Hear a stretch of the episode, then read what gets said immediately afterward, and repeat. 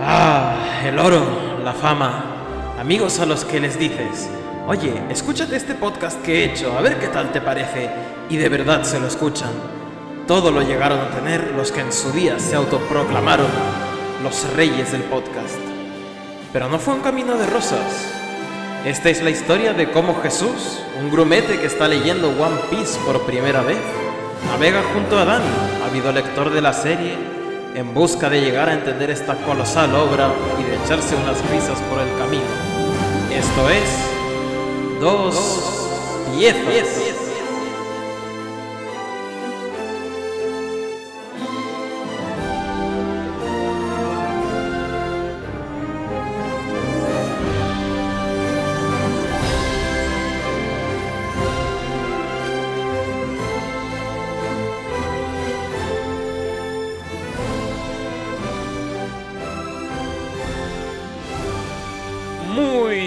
buenos días, tardes o noches, piratos y piratas, y bienvenidos a este décimo ya programa de Dos Piezas, vuestro podcast favorito de One Piece y de curiosidades varias. Em, para vosotros ha pasado poco tiempo, presumo, asumo y quiero creer. Para nosotros han pasado 35 años, como para el señor este que se ha quedado en coma un poco, eh, desde el último programa, eh, porque hemos tenido un par de problemas técnicos con el audio y se nos ha hecho volar un poco la vida.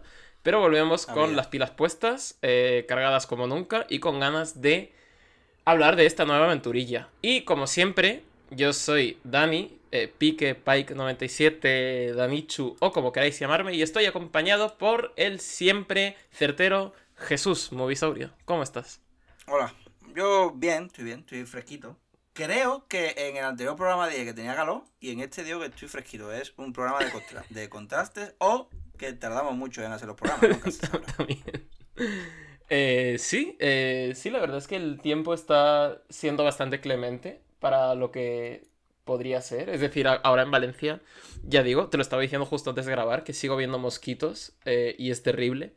He pasado unos días fuera y era como, wow, he sentido el otoño y ahora he vuelto a esta especie de cosa indefinida, ¿no? Que no se sabe muy bien qué estación es, pero hace calor, pero luego hace viento. Ah, Ayer sí, me llovió, eh. anteayer llovió toda la noche. Una, una señora mayor te diría el tiempo de los locos. Claro, y, y- y un, y- te lo dicho yo, un bueno. pirata te diría el tiempo del Grand Line, que también está muy loco. También. También. Qué bien tirado, eh. ¿Ha visto? Eh, y eso, volvemos a esta aventura, esta misteriosa isla que, que, bueno, que se nos intuyó la vez anterior, que se llama Little Garden, Pequeño Jardín, que me gusta pensar en, en ello en- como todo junto, ¿no? Pequeño Jardín, que suena muy nombre de fantasía, rollo de Juego de Tronos o algo así. ¿verdad? Sí, además eso está guay. La- Eso debería de hacerse más. Sí, ¿no? En la, en la, en la, en las historias de ficción y tal, de mundo de fantasía, no pongáis nombres raros a, vuestro, a, a- a vuestras ciudades, a vuestros mundos inventados. Ponerle de ese, rayo, de ese rollo, Claro. en plan, eh, Alto Jardín, o Sí, el Nido sí. de Águila, Oh. eh, Desembarco del Rey, porque son palabras que conocemos.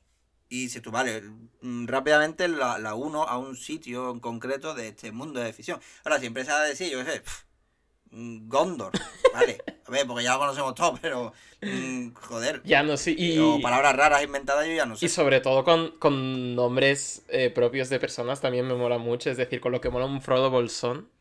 O un... Yo que juego a rol y demás y a veces hago DDM, pues me gusta mucho que mis mm, gnomos y mis duendes y mis enanos tengan nombres de estos rollo...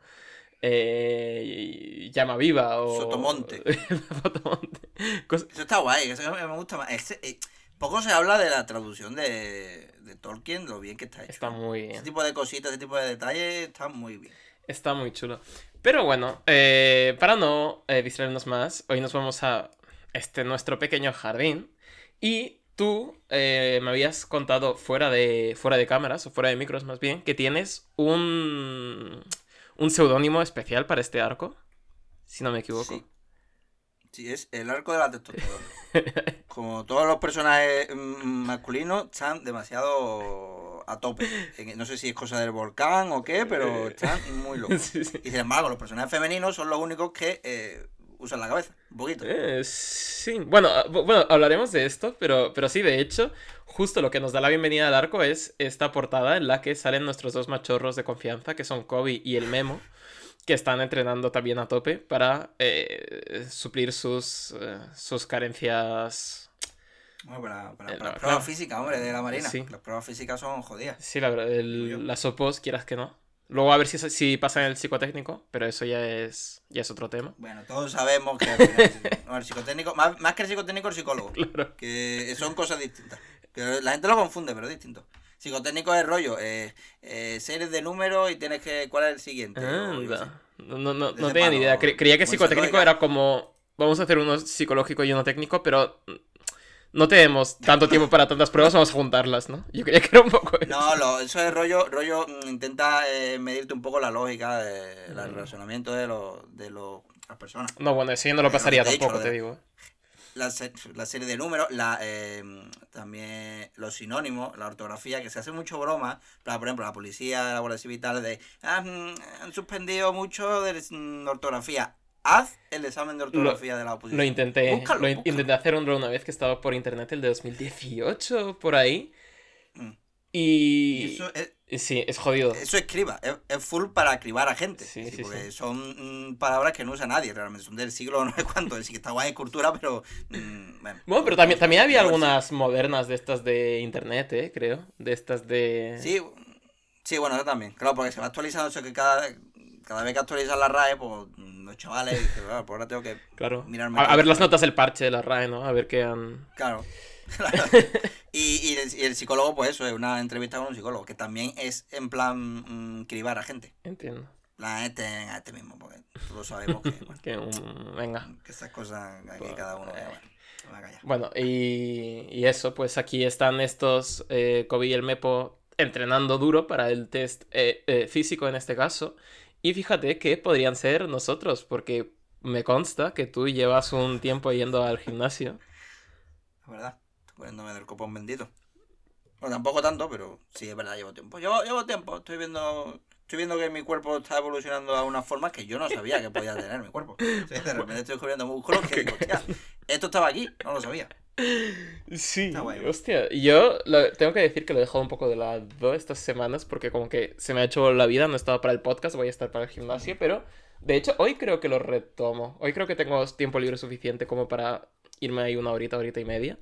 Pero yo quería preguntarte en este arco de la testosterona. Lo digo como si la pregunta hubiera sido idea mía, cuando claramente fue idea tuya. Pero vamos a mantener un poco la, la fachada del show. Eh, quería preguntarte... La fantasía. Eh, ¿qué anécdotas locas has tenido en estos semanas, meses de gym? Si has tenido alguna. La verdad que, a ver, lo que. Anécdota, anécdota como tal, no, pero lo que pasa es que hay un nota que es. El tío parece sacado de, de Baki, el manga este, el super tocho. Sí. Te lo juro, es que está inflado. Eso me da, mm, me da miedo. Mirarlo. Es que es full testosterona todo el rato. Es que pasa por tu lado y notas cómo te crece el bigote de todo lo que irradia testosterona. Es que no es normal. Es, decir, es que creo que su cuerpo ha generado músculos. En plan, mm, tío, no, no puedes machacarte más músculos. Te voy a crear unos nuevos para que, para que el otro haya. Pues Porque sí. es que no Sí, te lo juro. Es que. Y el otro día Ujú. estaba yo haciendo eh, tríceps. O sea, con las maquinitas de polea. Te estás bajando tú la barrita recta y ese y tríceps tranquilamente. Yo, mis 12 kilos, porque tampoco yo es que sea aquí. Sí, sí. Y poquito a poco, ¿vale? Costándome un poco. Y en esto que estoy descansando, llega este esta persona y me dice, ¿puedo darle yo una? Digo, sí, hombre, claro, por supuesto. Y el tío quita mi, lo que yo tenía y pone el máximo de la máquina, que eran como unos 50 kilos o, o más.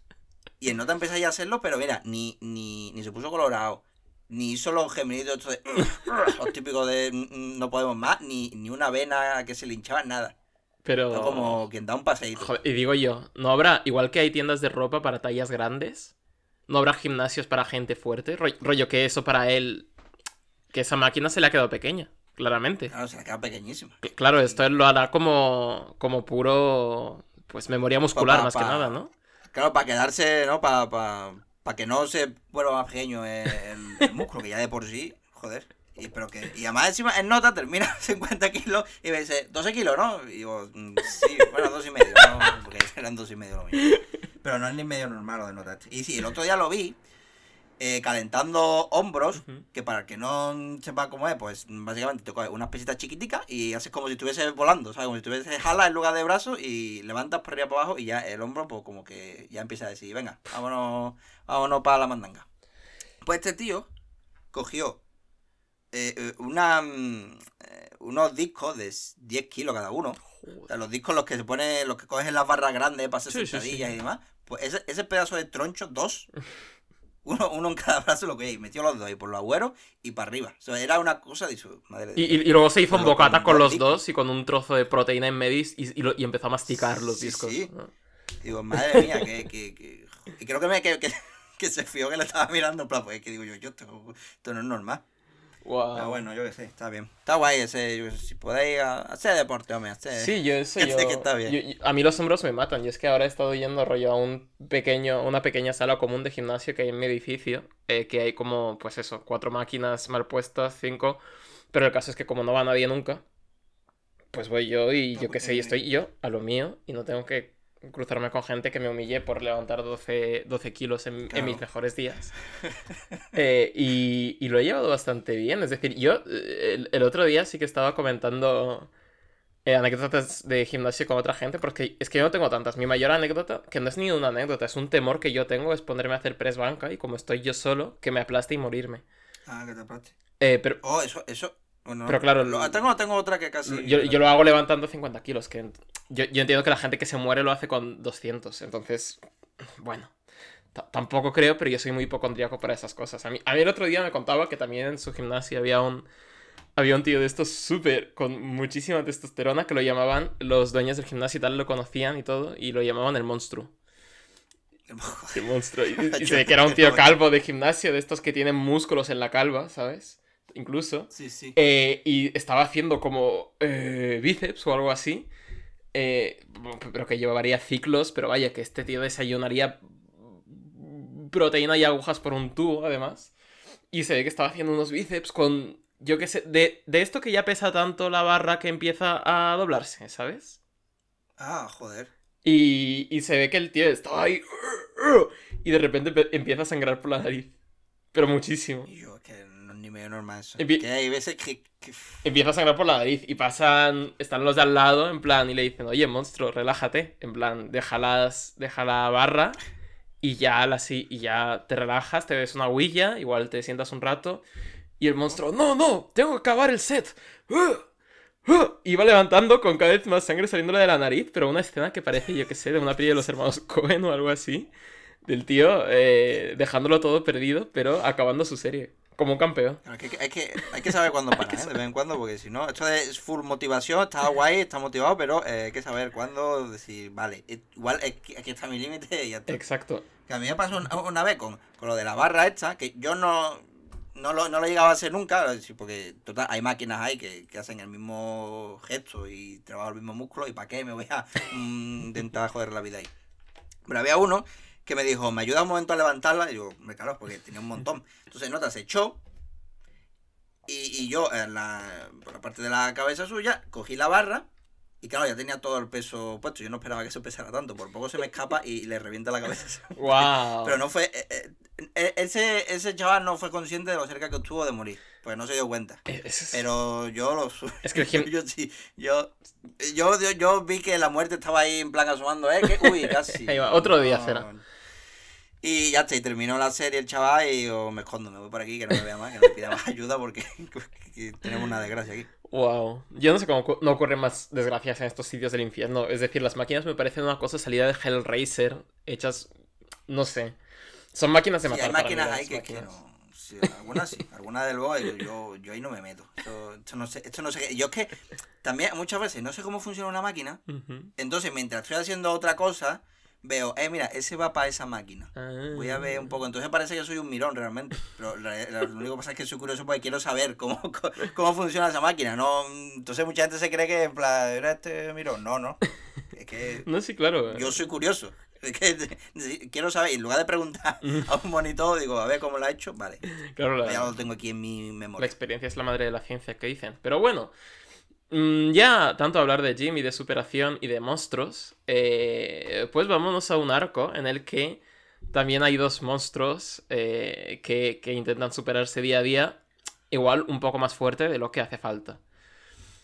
Pero eh, antes de ello, vamos con nuestra tripulación, que como siempre empieza mm, el arco navegando en medio del mar, en medio del Grand Line. Este.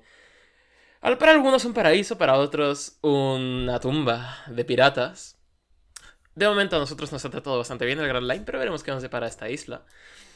Porque nos dirigimos hacia un pequeño jardín, Little Garden. Y con una nueva tripulante a bordo, que es esta señora, eh, que es Nami Azul, eh, que es eh, la princesa Vivi. Que ella está preocupada, pues porque es una princesa, una diplomata, etc. sabe los peligros de la, Grand Line, por supuesto, ha nacido en él. Pero la tripulación, por otra parte, se está haciendo unos mojitos que flipas. Porque, yo qué sé, hemos pasado ya una islita, hemos vivido nuestras aventuras, ahora nos toca festejar un poquillo. Con lo que... Dice, dice, dice Nami rollo, mm, este es el mejor sitio este barco, olvidas tus problemas, vámonos rollo.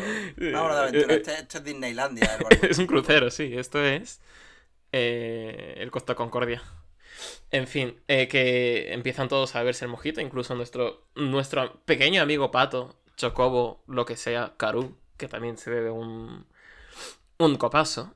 Y bueno, pues Vivi dice, pues tienes razón, voy aquí a disfrutar del tiempo, voy a tomar un mojito y vamos a observar a este delfín que asoma por el horizonte, que evidentemente resulta ser un delfín gigante, porque eh, empiezan a ser un patrón los animales de tamaño desproporcionado en esta serie. Eh, los únicos animales chiquitos aquí son los caracoles de teléfono. Sí, los caracolófonos, que no quiero hablar de, del asunto ético de qué clase de criaturas son. Porque si son animales sintientes es un poco raro todo este tema que tienen montado. Mm. Pero esto es una discusión para otro programa. ¿Qué, habrán escuchado esos caracoles? claro. Eso sí que es cierto. Bueno, y eh, por fin llegamos a la isla. Y es una isla tropical, parece ser. Una isla con palmeritas, con ríos, que parece un poco el Amazonas también.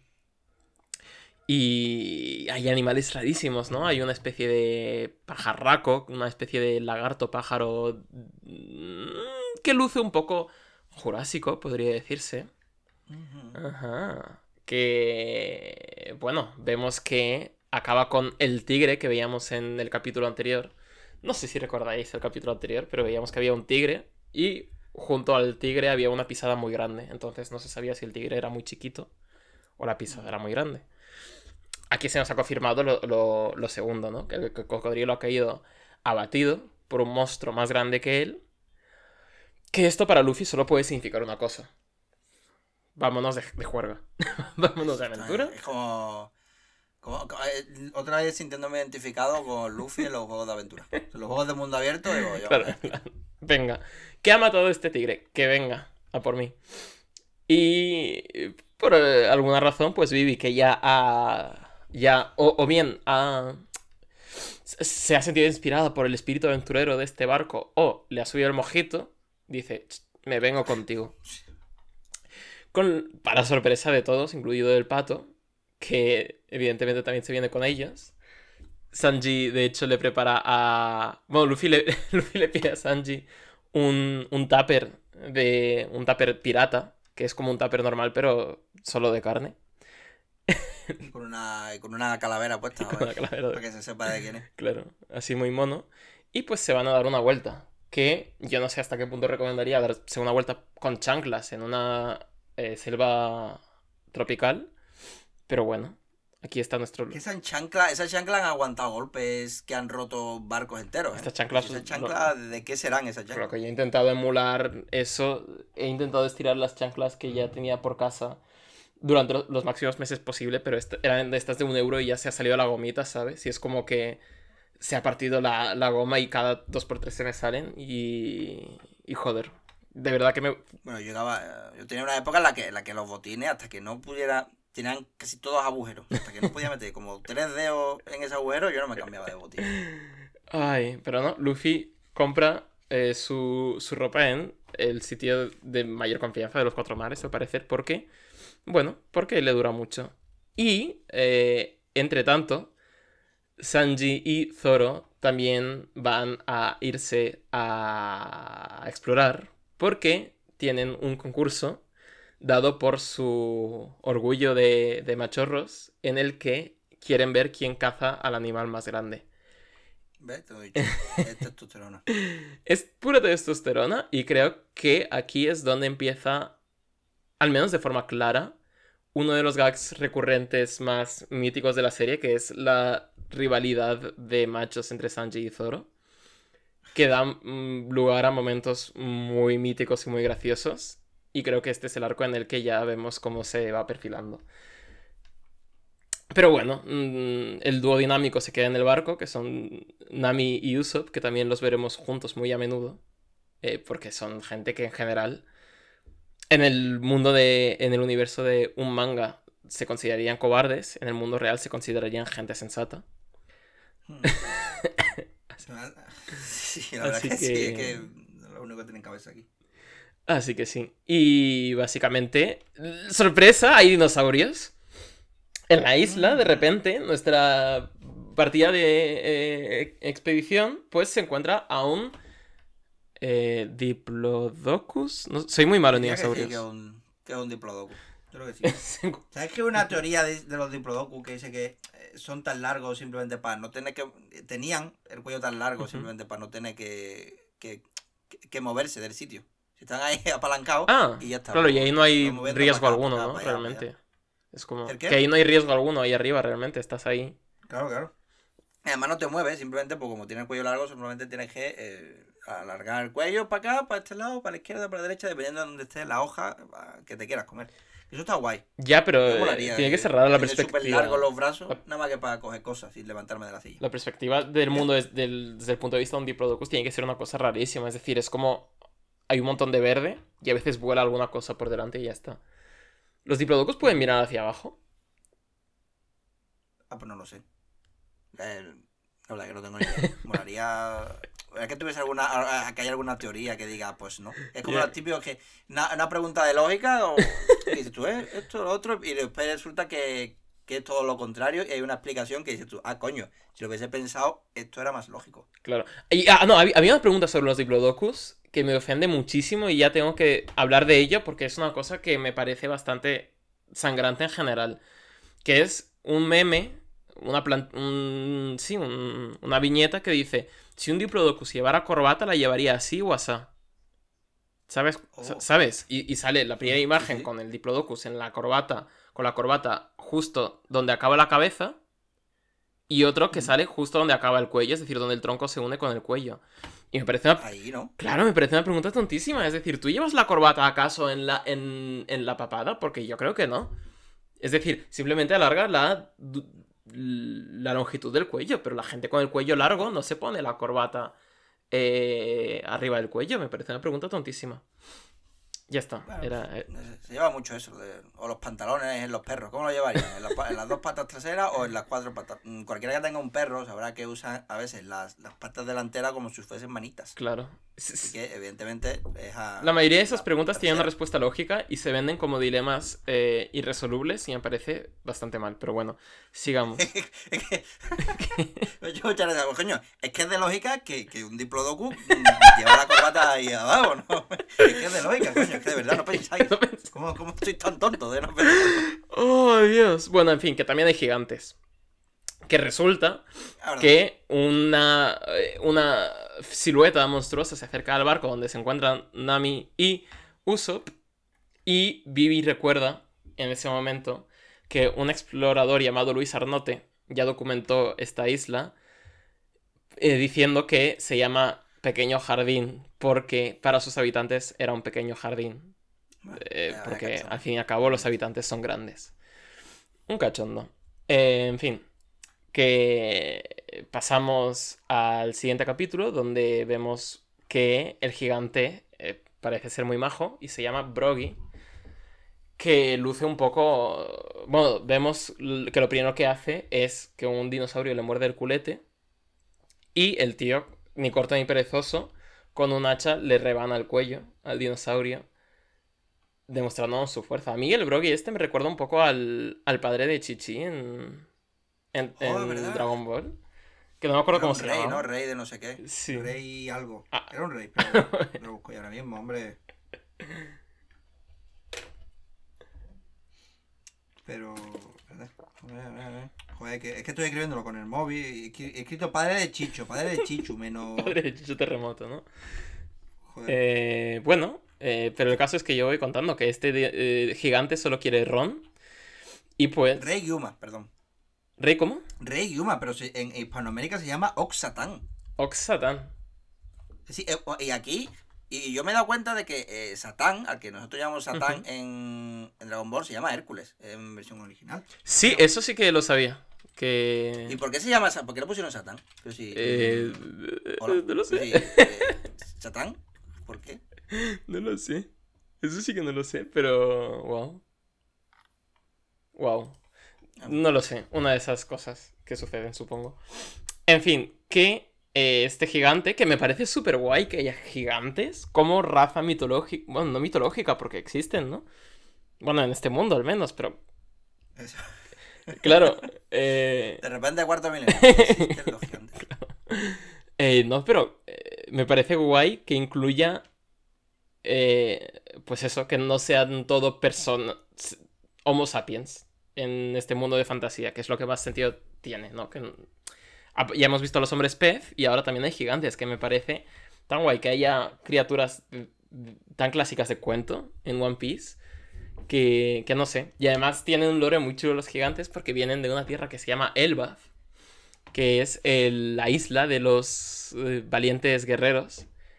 Y, y ya, ya veremos qué, qué nos depara Elbaf, porque aprendemos cosillas interesantes en este arco. Pero en fin, igual que nuestros amigos Usopp y Nami se encuentran con un Giganto, nuestros amigos Vivi y Luffy se encuentran con otro que salva a Luffy de ser devorado por un dinosaurio, por el Diplodocus, en primer lugar, porque al parecer aquí los Diplodocus le dan a lo que sea. Eso te iba a decir. Claro. Que, que, mm, súper raro, ¿eh? Sí, qué peligro tienen esos bichardos. Entonces, Sí, ¿no? Ah, si ya. Bueno, menos mal que serán lentitos, imagino que andarán lentos. Claro. Por lo menos puedes salir por Y, y- y si lo que dices es eso, que no, moverán, no me moverán mucho el cuello, realmente. Igual son omnívoros. Igual siempre han sido omnívoros, pero los de verdad, ¿no? Pero nunca han tenido la ocasión de que un imbécil se les suba a la cabeza. ¿Sabes? Que, que- que igual es como. Sí, bueno, ya sí, que está claro, ahí. es que eso, eh, mm, claro, porque además. Eso nada más que habrán conocido los gigantes. Claro. Y. Y eso no te lo comes. A. Y eso de uno no te lo comes. Y el otro gigante se llama Dory. Yo lo siento. Bueno, y el, y el tonto este, el, el, el Arnott este, porque no lo llamó Isla Jurásica en lugar de. de la Garden. Eh, sí, no lo sé. Eh, no lo sé, la verdad. Bueno. Yo qué sé, tío. A En no fin. ser que haya más islas jurásicas y ya tenga ese nombre Ah. otra isla. Ah, ok. Realmente Jurásico es como un periodo. No sé cuáles son los periodos Bueno, de la época dinosaurica, claro, ¿no? el Parque Jurásico, ¿verdad? Pues de hecho en el Parque Jurásico la mayoría de los dinosaurios que salen no son de la época Jurásica. Es que yo creo que hizo mucho daño esa película porque Es verdad. a, nivel de cultura pop, para nosotros asociamos Jurásico con todos los dinosaurios ahora. Al menos yo. Y, lo mismo con los velociraptores. Los velociraptores de verdad eran más chiquitillos. ¿Sí? Si- el- el Ah, es verdad, que, que eran como gallinitas, ¿no? En verdad. Claro, el velociraptor que nosotros conocemos de la cultura popular en realidad tiene otro nombre. Que es como. Espérate, pero busca porque además es súper ridículo. Eh, bueno, velociraptor es un género de dinosaurio. Sí, ya. Claro, si son chiquitillos, creo que son los mismos que salen en, en, en la, en la 2. Mm. ¿Sale? Que, se- que están unos, eh, Ah, van unos ricos sí, sí, a una isla y sale una niña chica. Pues. Eh, Sí, los, son los típicos que van por ahí robando huevecillos y todo esto. Claro. De hecho, creo que eso, creo que se llama eh. Ahí va. El velociraptor que nosotros conocemos tendría, debería tener ese nombre, pero claro, si tú llamas, ah, viene el Deinonychus, me da igual. Pero si, si lo llamas Velociraptor, que es un nombre eh, velo- guapísimo. Es que es nombre de Cyborg, ¿eh? El dinosaurio Cyborg que Sí, te sí. corre Sarah Connor que te mata el dinosaurio Cyborg. Eh, Sí, es que claro. Que ya, que ya el nombre impone. Sí, la verdad que sí.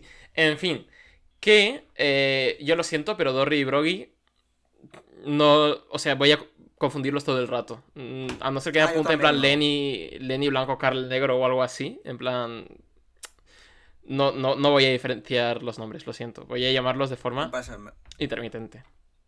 me pasa igual. Yo porque lo tengo aquí apuntado, si no.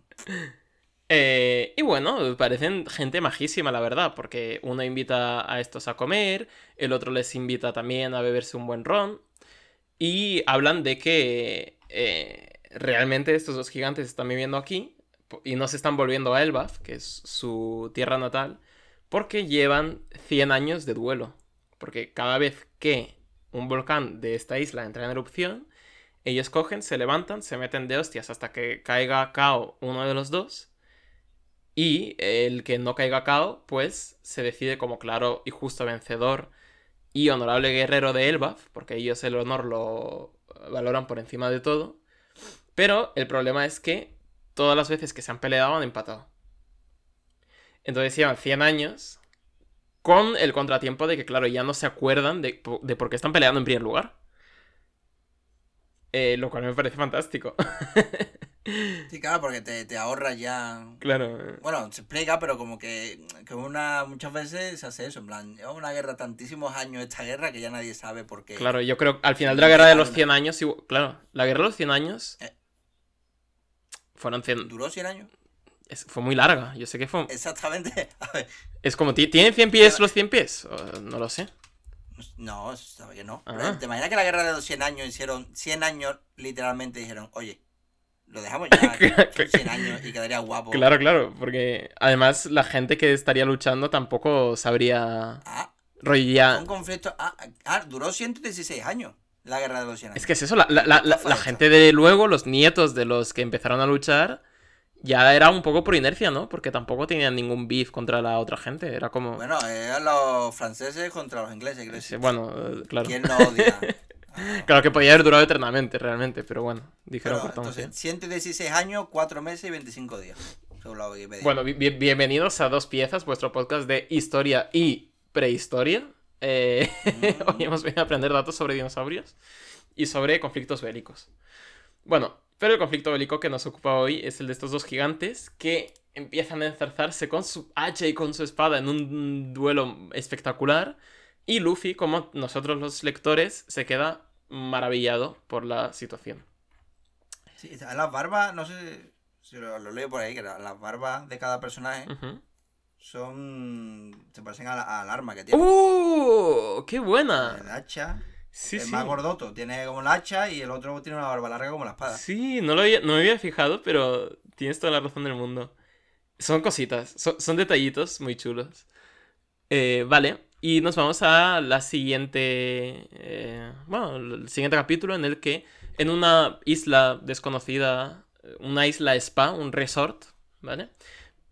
Podrían ser las Maldivas del Grand Line perfectamente. Vemos a. Pone- Ujú. bueno, isla Kyuka. Bueno, isla. Sí, Kyuka, que pone aquí. Kyuka significa vacaciones. Todo va según el Keikaku. Keikaku significa plan. Ah,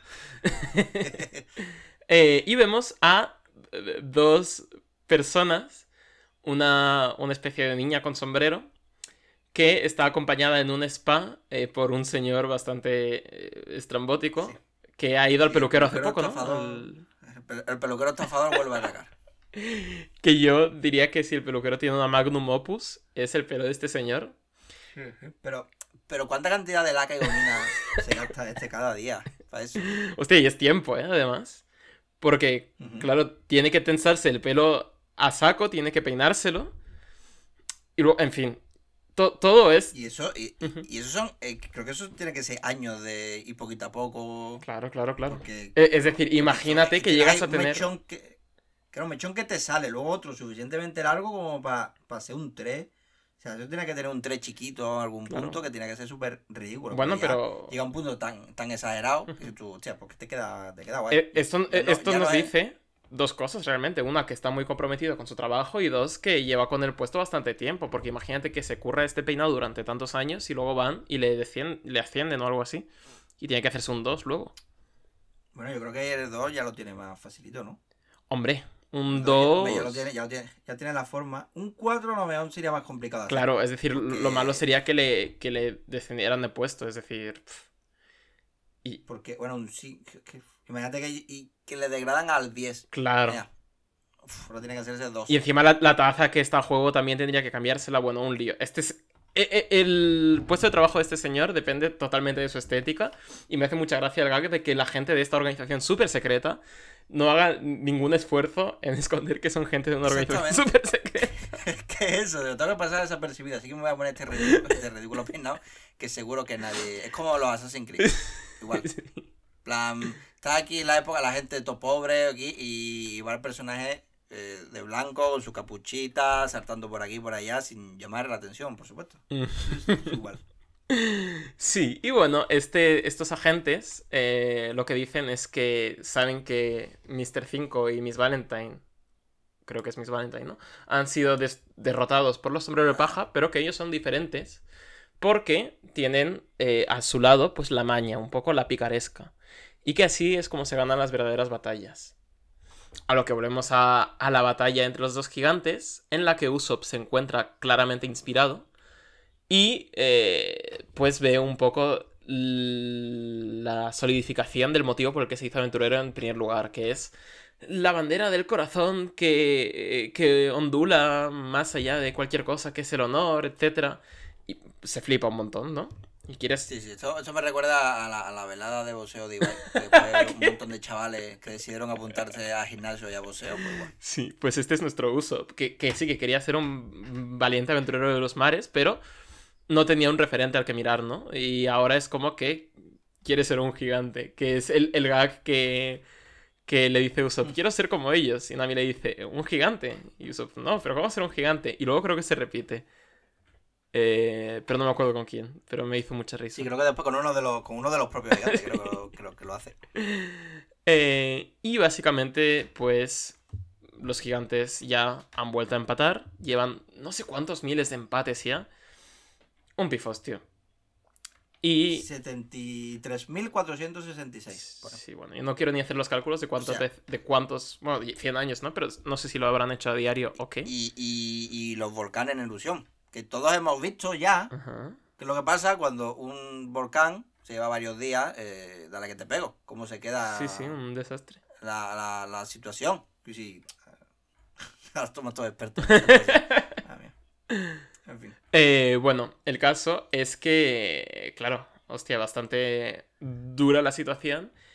Y están peleándose pues por el orgullo de volver a su tierra, etc.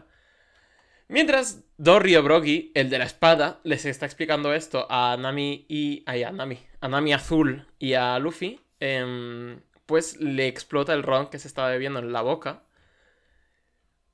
Porque parece que alguien le ha puesto explosivos dentro. Y el gigante asume, pues con toda la lógica del mundo, que han sido los sombreros de paja, porque no hay nadie más por aquí, y su amigo no puede haber sido. Con lo que Luffy, evidentemente, pues decide enfrentarse al gigante para calmarle, para bajarle los humitos, que es una cosa muy, muy de Luffy. Claro que no, no hay otra, no podemos hablar las cosas, no, tenemos que, no hay otra, no hay otra, tenemos que, que pegarnos de hostia. Correcto. Y bueno, cuéntanos cómo, cómo resulta este. cómo resultan estas hostias, en qué acaban. A ver, porque nos tenemos que ir al tomo 14, que he terminado ya. No, al tomo, al tomo 13, perdón. Que, eh, el tomo 13, el que ha terminado, nos tenemos que ir al 14. Ahora, Ah, ok. me he quedado ahí atorado. A ver, pues nada, eh, capítulo 118. Eh, listo para que Luffy y Dory se den de hostias. Y Vivi intenta calmar un poco las cosas. Que, que, que no, que no se sabe quién envenenó la cerveza. Y además, Dory, después de lo que acaba de ocurrir, igual lo mejor es que te sientes un poco o te echas a descansar. Pero Vivi todavía no se ha dado cuenta que este es el arco de la testosterona. Y aquí nadie atiende a razones cuando se trata de pelear y de demostrar ser un macho. Sí. Así que lo típico. Espadazos, saltitos, eh, gomu gomu, mm, no porque te vas a comer un escudo, cohete de goma, al suelo, ¿sabes? Y Dory desmayado. O sea que... eh, de todas maneras, Luffy cuando quiere, pues usa el coco y como una persona que confía muchísimo en sus amigos, sabes que ninguno ha podido envenenar la cerveza. Claro. Así que deduce que alguien más hay en la isla. Ah, Y, eh, por supuesto, que alguien más en la isla, bueno, se ha jodido. Concretamente Mr. 5 y la otra, y Mr. 3 y la otra. Que no es por hacer menos a las chavalas que no me acuerdo de. Y además estas notas tienen, como sabemos, tienen los nombres puestos, la ropa y el peinado, pues estupendo. Bueno, que eso, que se rejuntan los cuatro. Mr. 5 y la que se ríe, pues fallaron su misión en el arco anterior, en Whiskey Peak. Y qué vergüenza que vamos a tener que hacer nosotros las cosas. Y además, cuenta que hay unos piratas aquí con precio eh, a su cabeza, que son Dorry y Broggy, que formaban parte de los piratas gigantes. Nombre mejor puesto que el de Little Garden, por ejemplo. Claro. No, no, no lo hará. Hostia, que, que los piratas gigantes también para aparcarlo tenían complicado, eso sí. Ajá. Y, y, y bueno, para alimentarse también. Bueno, no, ¿verdad? Ahora tiene sentido que haya eh, animales tan grandes. Pues habrá que alimentar unos cuantos Claro. a los gigantes. Ahora tiene, mira, ven por ahí, ya tira bien. Mm, Bueno, de todas maneras, el precio por cada pirata gigante son 100 millones de tómalo. Varias cosas. A ver, ese precio se puso hace unos, 10, unos 100 años. Entonces, Ya por dónde vas. no, de- no debería ser menos. Quiero decir, o es muy tocho lo que hicieron siendo piratas, o la economía del mundo de One Piece es bastante estable porque no, no hay inflación. ¿Sabes lo que te quiero decir? no? Sí. Eso lo dejo ahí porque tampoco soy tanto de economía lo suficiente como para decir. Yo creo que eso debería ser menos. Pero ya está. Y, y, y nada, que si nos cargamos a la princesa y a sus colegas y nos llevamos a los piratas gigantes, que cabemos a 50 millones cada uno. Si mis cálculos no fallan, que pueden fallar Claro, perfectamente. Y que por cierto fue Mr. 3 el que puso la bomba en la cerveza. Anda, míralo. Que yo si fuese, que si yo fuese Mr. 5 me enfadaría porque el de las cosas explosivas es él. Claro. Es- en plan, su única personalidad se la han quitado ahora mismo de un. Claro, es, es que es intrusismo por parte de tres que me parece feísimo. Poniendo un escupitajo explosivo, eh, pues, escu- te escupo en la cerveza y ¡boom! Yo creo que podría haberlo hecho. Y hablando de explosiones, el volcán. Hora de la pelea, pese a tener eh, Dorry, serias heridas internas, pero no pasa nada porque es la polla lo que nos medimos y aquí eso lo llevamos por fuera. Así que nada. Eh, episodio 119. Perfecto. Eh, donde Nami Mm. sigue siendo la voz de la razón, dejando claro que la pelea esa le parece un sinsentido. Por mucho que motive a, a Usopp con sus historias de querer ser un valiente guerrero y tal. Y ahora viene un cráneo de dinosaurio que me parece que ya más grande de la cuenta. Sí, Espero que fuese el último de su especie. Es como. mm, Claro. que si lo comparas con las palmeras, tío, ¿de dónde ha salido eso? ¿Y por qué no lo hemos visto antes? Sí, y. Y todo para. sí, Bueno, era la casita de- del gigante, en verdad. Eh, o sea, donde, Ah, sí. donde se sentaron a beber un- unas cervezas y un tal. Ah, Estaba justo a, los pies del, de la calavera. Mm. No, pues no me había fijado, la verdad. Pues ahí lo tienes. Bueno, pero todo esto es para tener Luffy, a Luffy quieto. Que, que la que hay que liar. Es un puto cráneo gigante de dinosaurio.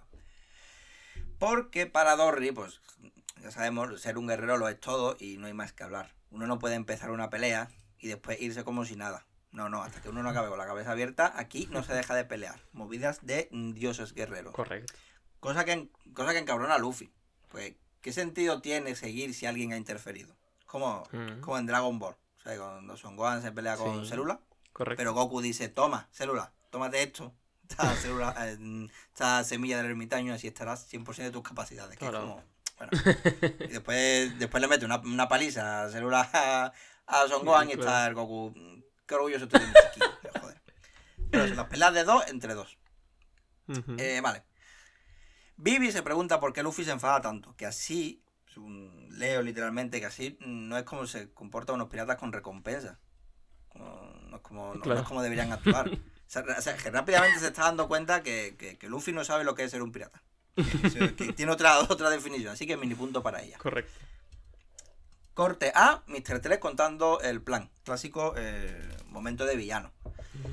Que dice que primer objetivo Dorry, que la bomba lo habrá dejado bajo mínimos, cosa que todos sospechamos menos Dorry que sigue empeñado en seguir peleando.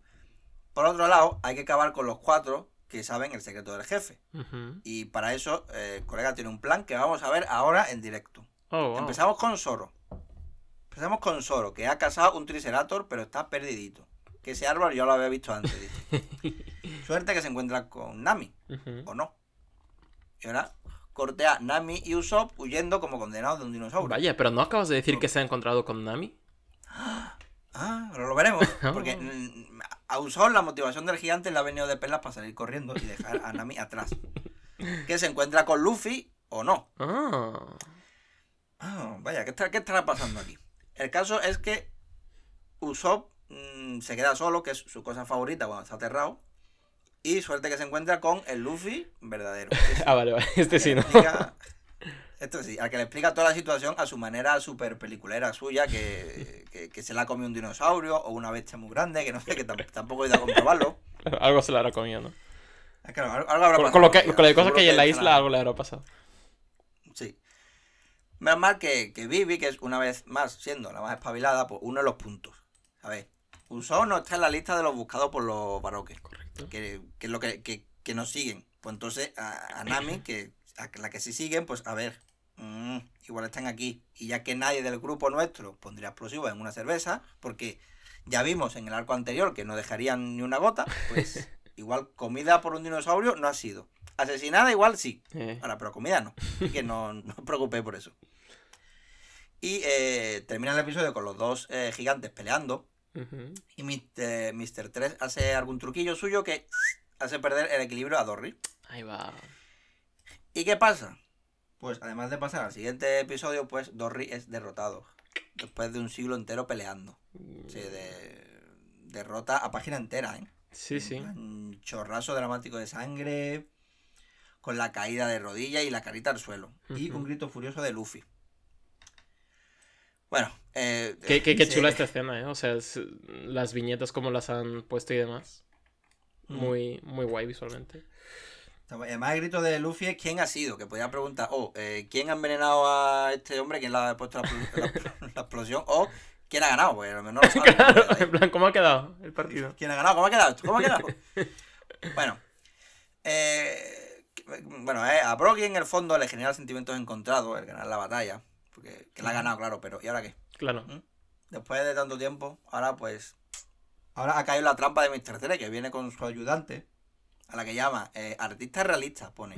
Claro. Eh, que como, ¿hiper- ¿Es hiperrealista? Sí, la- las vanguardias no le gustan, ¿no? Es más de... Que, Claro, se- esta, esta vez, la, cómo dibuja a Luffy, madre mía. De todas maneras, todos sabemos cómo es a esta altura el poder de esta chavala, pero que me parece una definición rara. Plan, artista realista. Sí, no, No es vale, muy... Porque rima, ¿no?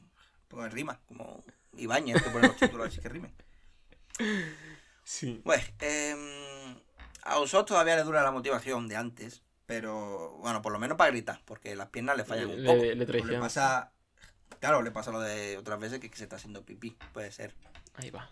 Y aparece en escena Mr. 5 y la que se ríe, que han estado apalizando al pobre Carvé. Ahí va. Que lo, que lo primero que se me pasó por la cabeza fue, lo han matado. Estos cabrones eh, Han matado lo han desgraciado ya de por vida. Es que resulta que para estos dos la verdadera amenaza es Luffy. Como, Como, como- como es lógico, Claro. cualquiera que vea un poco. Que cualquiera que lea un poco One Piece. ¿no?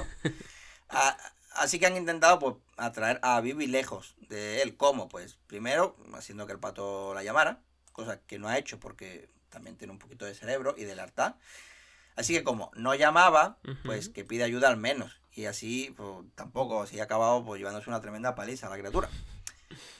Así que, venga, vamos con nombres de ataques, ¿vale? Que hacía tiempo que no El comento. de... Dale. Que aquí viene Usopp con eh, Kayaku Bochi, que es estrella de pólvora.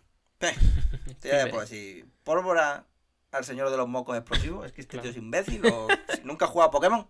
Los ataques de tipo fuego contra este flaco no son muy efectivos. Correcto. Además, uy, me está sonando la barriga. No sé si está entrando, pero. No está entrando. Mucho tenía que sonar para que entrara, la verdad. Pero- No, está- me está sonando aquí la cosa. Pero bueno. Además, eh, bueno, es que la onda expansiva de la explosión de antes, que le ha venido guay a la que se ríe porque eh, verás tú la que te va a caer encima. Primero un buen petardazo de moco y después 10.000 kilos de la otra en toda la cara y además con tacones, que lleva, lleva tacones. la Claro, aquello, Porque- aquello que dicen en Twitter a veces de siéntate en mi cara, tal. Eso, No. pues ahí lo lleva. Ahí lo llevas. Ver, si- Vale, si tienes tacones, a ver. De todas maneras, eh, bueno, después Usopp va a tener. Bueno, me voy a callar porque después tiene una que el pobre. Bueno, y Vivi lo intenta, pero eh, spoiler, sale mal. Y tiene suerte de que Mr. 5 no vaya a matarla de momento, porque tiene órdenes de Mr. 3. Mr. 3, el hombre que comió la Doru Doru, ¿no? Ah, ¿del Sí, mismo? El que puede convertir su cuerpo en cera y manejarlo a su antojo. Es como. Es fantástica esta conversación, ¿sabes? Está, está Vivi ahí cogida del cuello, agarrada, pero todavía tiene ánimo de soltar diálogos positivos que yo le agradezco. Sí, siempre. yo siempre, Igual bien, la verdad. Eh, Y hab- Ajá. a- hablando de Mr. 3, pues eso que está haciendo una obra de arte, dice. Así que esto será lo último que, que se sepa de él en este capítulo. Pues ya el siguiente es para ti. Ahí va. Pues bueno, en el siguiente es que no podíamos empezar peor porque estamos todos de- de- reventados. Tenemos a Vivi cogida, al resto cao. Y parece que eh, los Barroque Works han vuelto a ganar. Bueno, han vuelto, han ganado. Tampoco es que ganen mucho. Pero- Ya veremos. Pero las caras, las caras que ponen aquí son de, de personajes muertos. ¿no? sí, sí, sí, sí. Los sí. ojos en blanco, además, y ya está, se acabó. De... Así que, Eh, tío, un poco. Usopp está jodidillo ya también. Eh, y bueno, Luffy les dice que se vayan a la porra, causando otro, otra explosioncilla por parte de Mr. 5. Y vaya, parece que todo está mal. Es decir, tenemos a un gigante que parece que está cao también. El otro que lo han atrapado con la cera. ¿Que ¿Cuánta cera puedes generar, Mr. 3? Da un poco de asco, la verdad. Es que El- sí, es, sí, eh, como... Es infinito. el, el- el que moquillo, el moquillo ese de cera que le sale del dedo, eh, bastante repugnante, si me preguntas. Tiene que ser una textura extraña la piel de este señor en general. Sí, tiene que ser... Sí, yo que... Me voy a callar lo que estaba... Es que me voy a callar. Me voy a callar porque es muy desagradable, no quiero, no quiero pensarlo. Perfecto. Quiero que se me vaya esta, esta imagen de la cabeza. Tiene, se, ha, se ha comido la, la, la fruta que le hace poder generar perma- permatrago eh, continuamente. No, qué cabrón. Ay. Eh, y bueno, básicamente, pues les, les ha hecho la jugarreta, efectivamente, no, no se puede hacer mucho más. Y se le explica la jugarreta a Dorry o Broggy, uno de dos, el que está cubierto por cera. Eh, básicamente le dice todo, toda la, triqui- la triquiñuela que ha hecho. Eh, y bueno, y más allá de eso, pues apresa a Vivi con su, con su cera eh, y crea una especie de cosa loquísima. Sí, eh, es una obra de Halloween, ¿no? Sí, sí, no sé, o sea, aquí... Casi, eh, casi, Ay, casi lo hacemos, ¿eh? En el día de Halloween. Que vamos a no ser que este capítulo salga, este episodio salga en octubre de año que 2022, que espero que no. Eh, no llegamos a tiempo, pero bueno. Eh, sí, eh, lo que no sé es cómo habrá encendido todas las velas que hay arriba, pero bueno, es una licencia artística, ya que nuestro querido Mr. 3 es artista, pues se toman sus licencias. Y eh, me parece súper chulo, en plan, la hace girar también y como que es muy... Es muy del Joker, ¿no? Esto, en plan, de una trampa Sí. súper elaborada. Sí, lo pensé. La broma infinita, ahora, la broma no me acuerdo. Mira que la habrán hecho eso. La broma asesina. La broma eso, infinita, eso. Y básicamente clava a Nami, Zoro y Vivi como si fueran veritas de esta tarta. Y por encima está rotando continuamente, con lo que derrite la cera que hay encima de sus cabezas, que les va cayendo poco a poco, llevando a una muerte lenta y dolorosa por intoxicación de cera y por quedarse eh, paralizados como muñecos de cero durante el resto de su vida. ¿No un poco eso como una lluvia dorada? Dorada desde luego que no, pero es... Sí, sí que hay un rollo, ¿no? Hay un. Hay, hay gente que, que sí que hace juegos sexuales con cera y demás. Chicos, así es como puede acabar, ¿vale? Con vosotros en una isla y un señor con el pelo raro practicando cosas extrañas con vosotros, así que. Como que va a ser lo- y, y lo convertidos en figuras para el Museo de Cera de Madrid. Claro. Pero un momento. A ver, es que además he caído ahora mientras estaba comentando lo del plan de este nota. Las figuras de antes que se han encontrado Nami y Zoro eran figuras de cera, ¿Qué fi- ¿no? eh, sí, en O principio sí. sea, tan realistas que han caído en la trampa. Es decir, ¿qué necesidad hay ahora de hacer esto? Acabo de caer. En- a ver, a- pero yo, yo creo que es- estarían también pin- pin- pintadas, rollo, a lo museo eh, de cera, ¿no? No sé. Es decir, estaría- estarían- a- tendrían pintura realista por encima de nuestra querida amiga Miss Olsa, no, Miss eh, Golden, Miss Gold- Golden Week. La niña. Que, que Golden Week no sé si será Pascua o qué será, pero bueno. Eh, básicamente sí, eran cosi- cosillas de cera, pero no sé. Yo qué sé. Vale. Es un poder... Yo, eh, ac- acabo de entrar en la página web del Museo de Cera de Madrid. Perfecto. Pilla entrada, sí. ¿no? Eh, básicamente, ¿Cuánto pues, el gigante Brogy, o Dory, el que está con conciencia, básicamente le dice a Mr. 3 que, oye, que él sabía que algo raro pasaba, pero que no se va a contener porque qué clase de falta de respeto es esta. Mejor matarlo, claro que sí. Mm. Eh, eh, bueno, intenta escabullirse, pero con un moco queda abatido. Y eh, por otra parte, nuestros tres, nuestro equipo calavera y el mejor combo que nos ha dado esta serie, que son Luffy, Usopp y un pato, van a vengar esta situación y van a eh, ir con todo. A salvar al resto de la tripulación y a los dos gigantes. y en el siguiente capítulo, pues ya vemos que no es que el gigante no se vaya a liberar, es que le clava cuatro puñales de cera uno en cada extremidad, pero eh, es que genera cantidades monstruosas de cera. Este. Es que Sí, además, arma, arma, eh, a mí que me gustan las espadas desagradablemente grandes, Claro. pero estas cosas es como... como puñalcitos, ¿no? Como... Sí, un- es muy desagradable, ¿no? Este tío es que no. no. No, no, que no lo quiero, que no.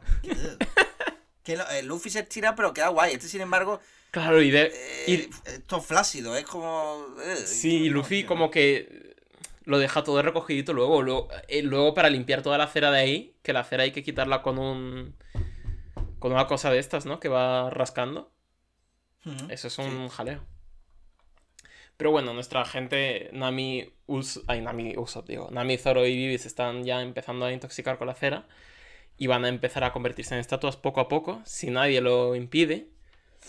El gigante ya está eh, súper mm, dramático porque quería haber muerto en batalla y no así, que es una forma bastante, una muerte bastante ridícula, la verdad, cubierto por cera, todo hay que decirlo.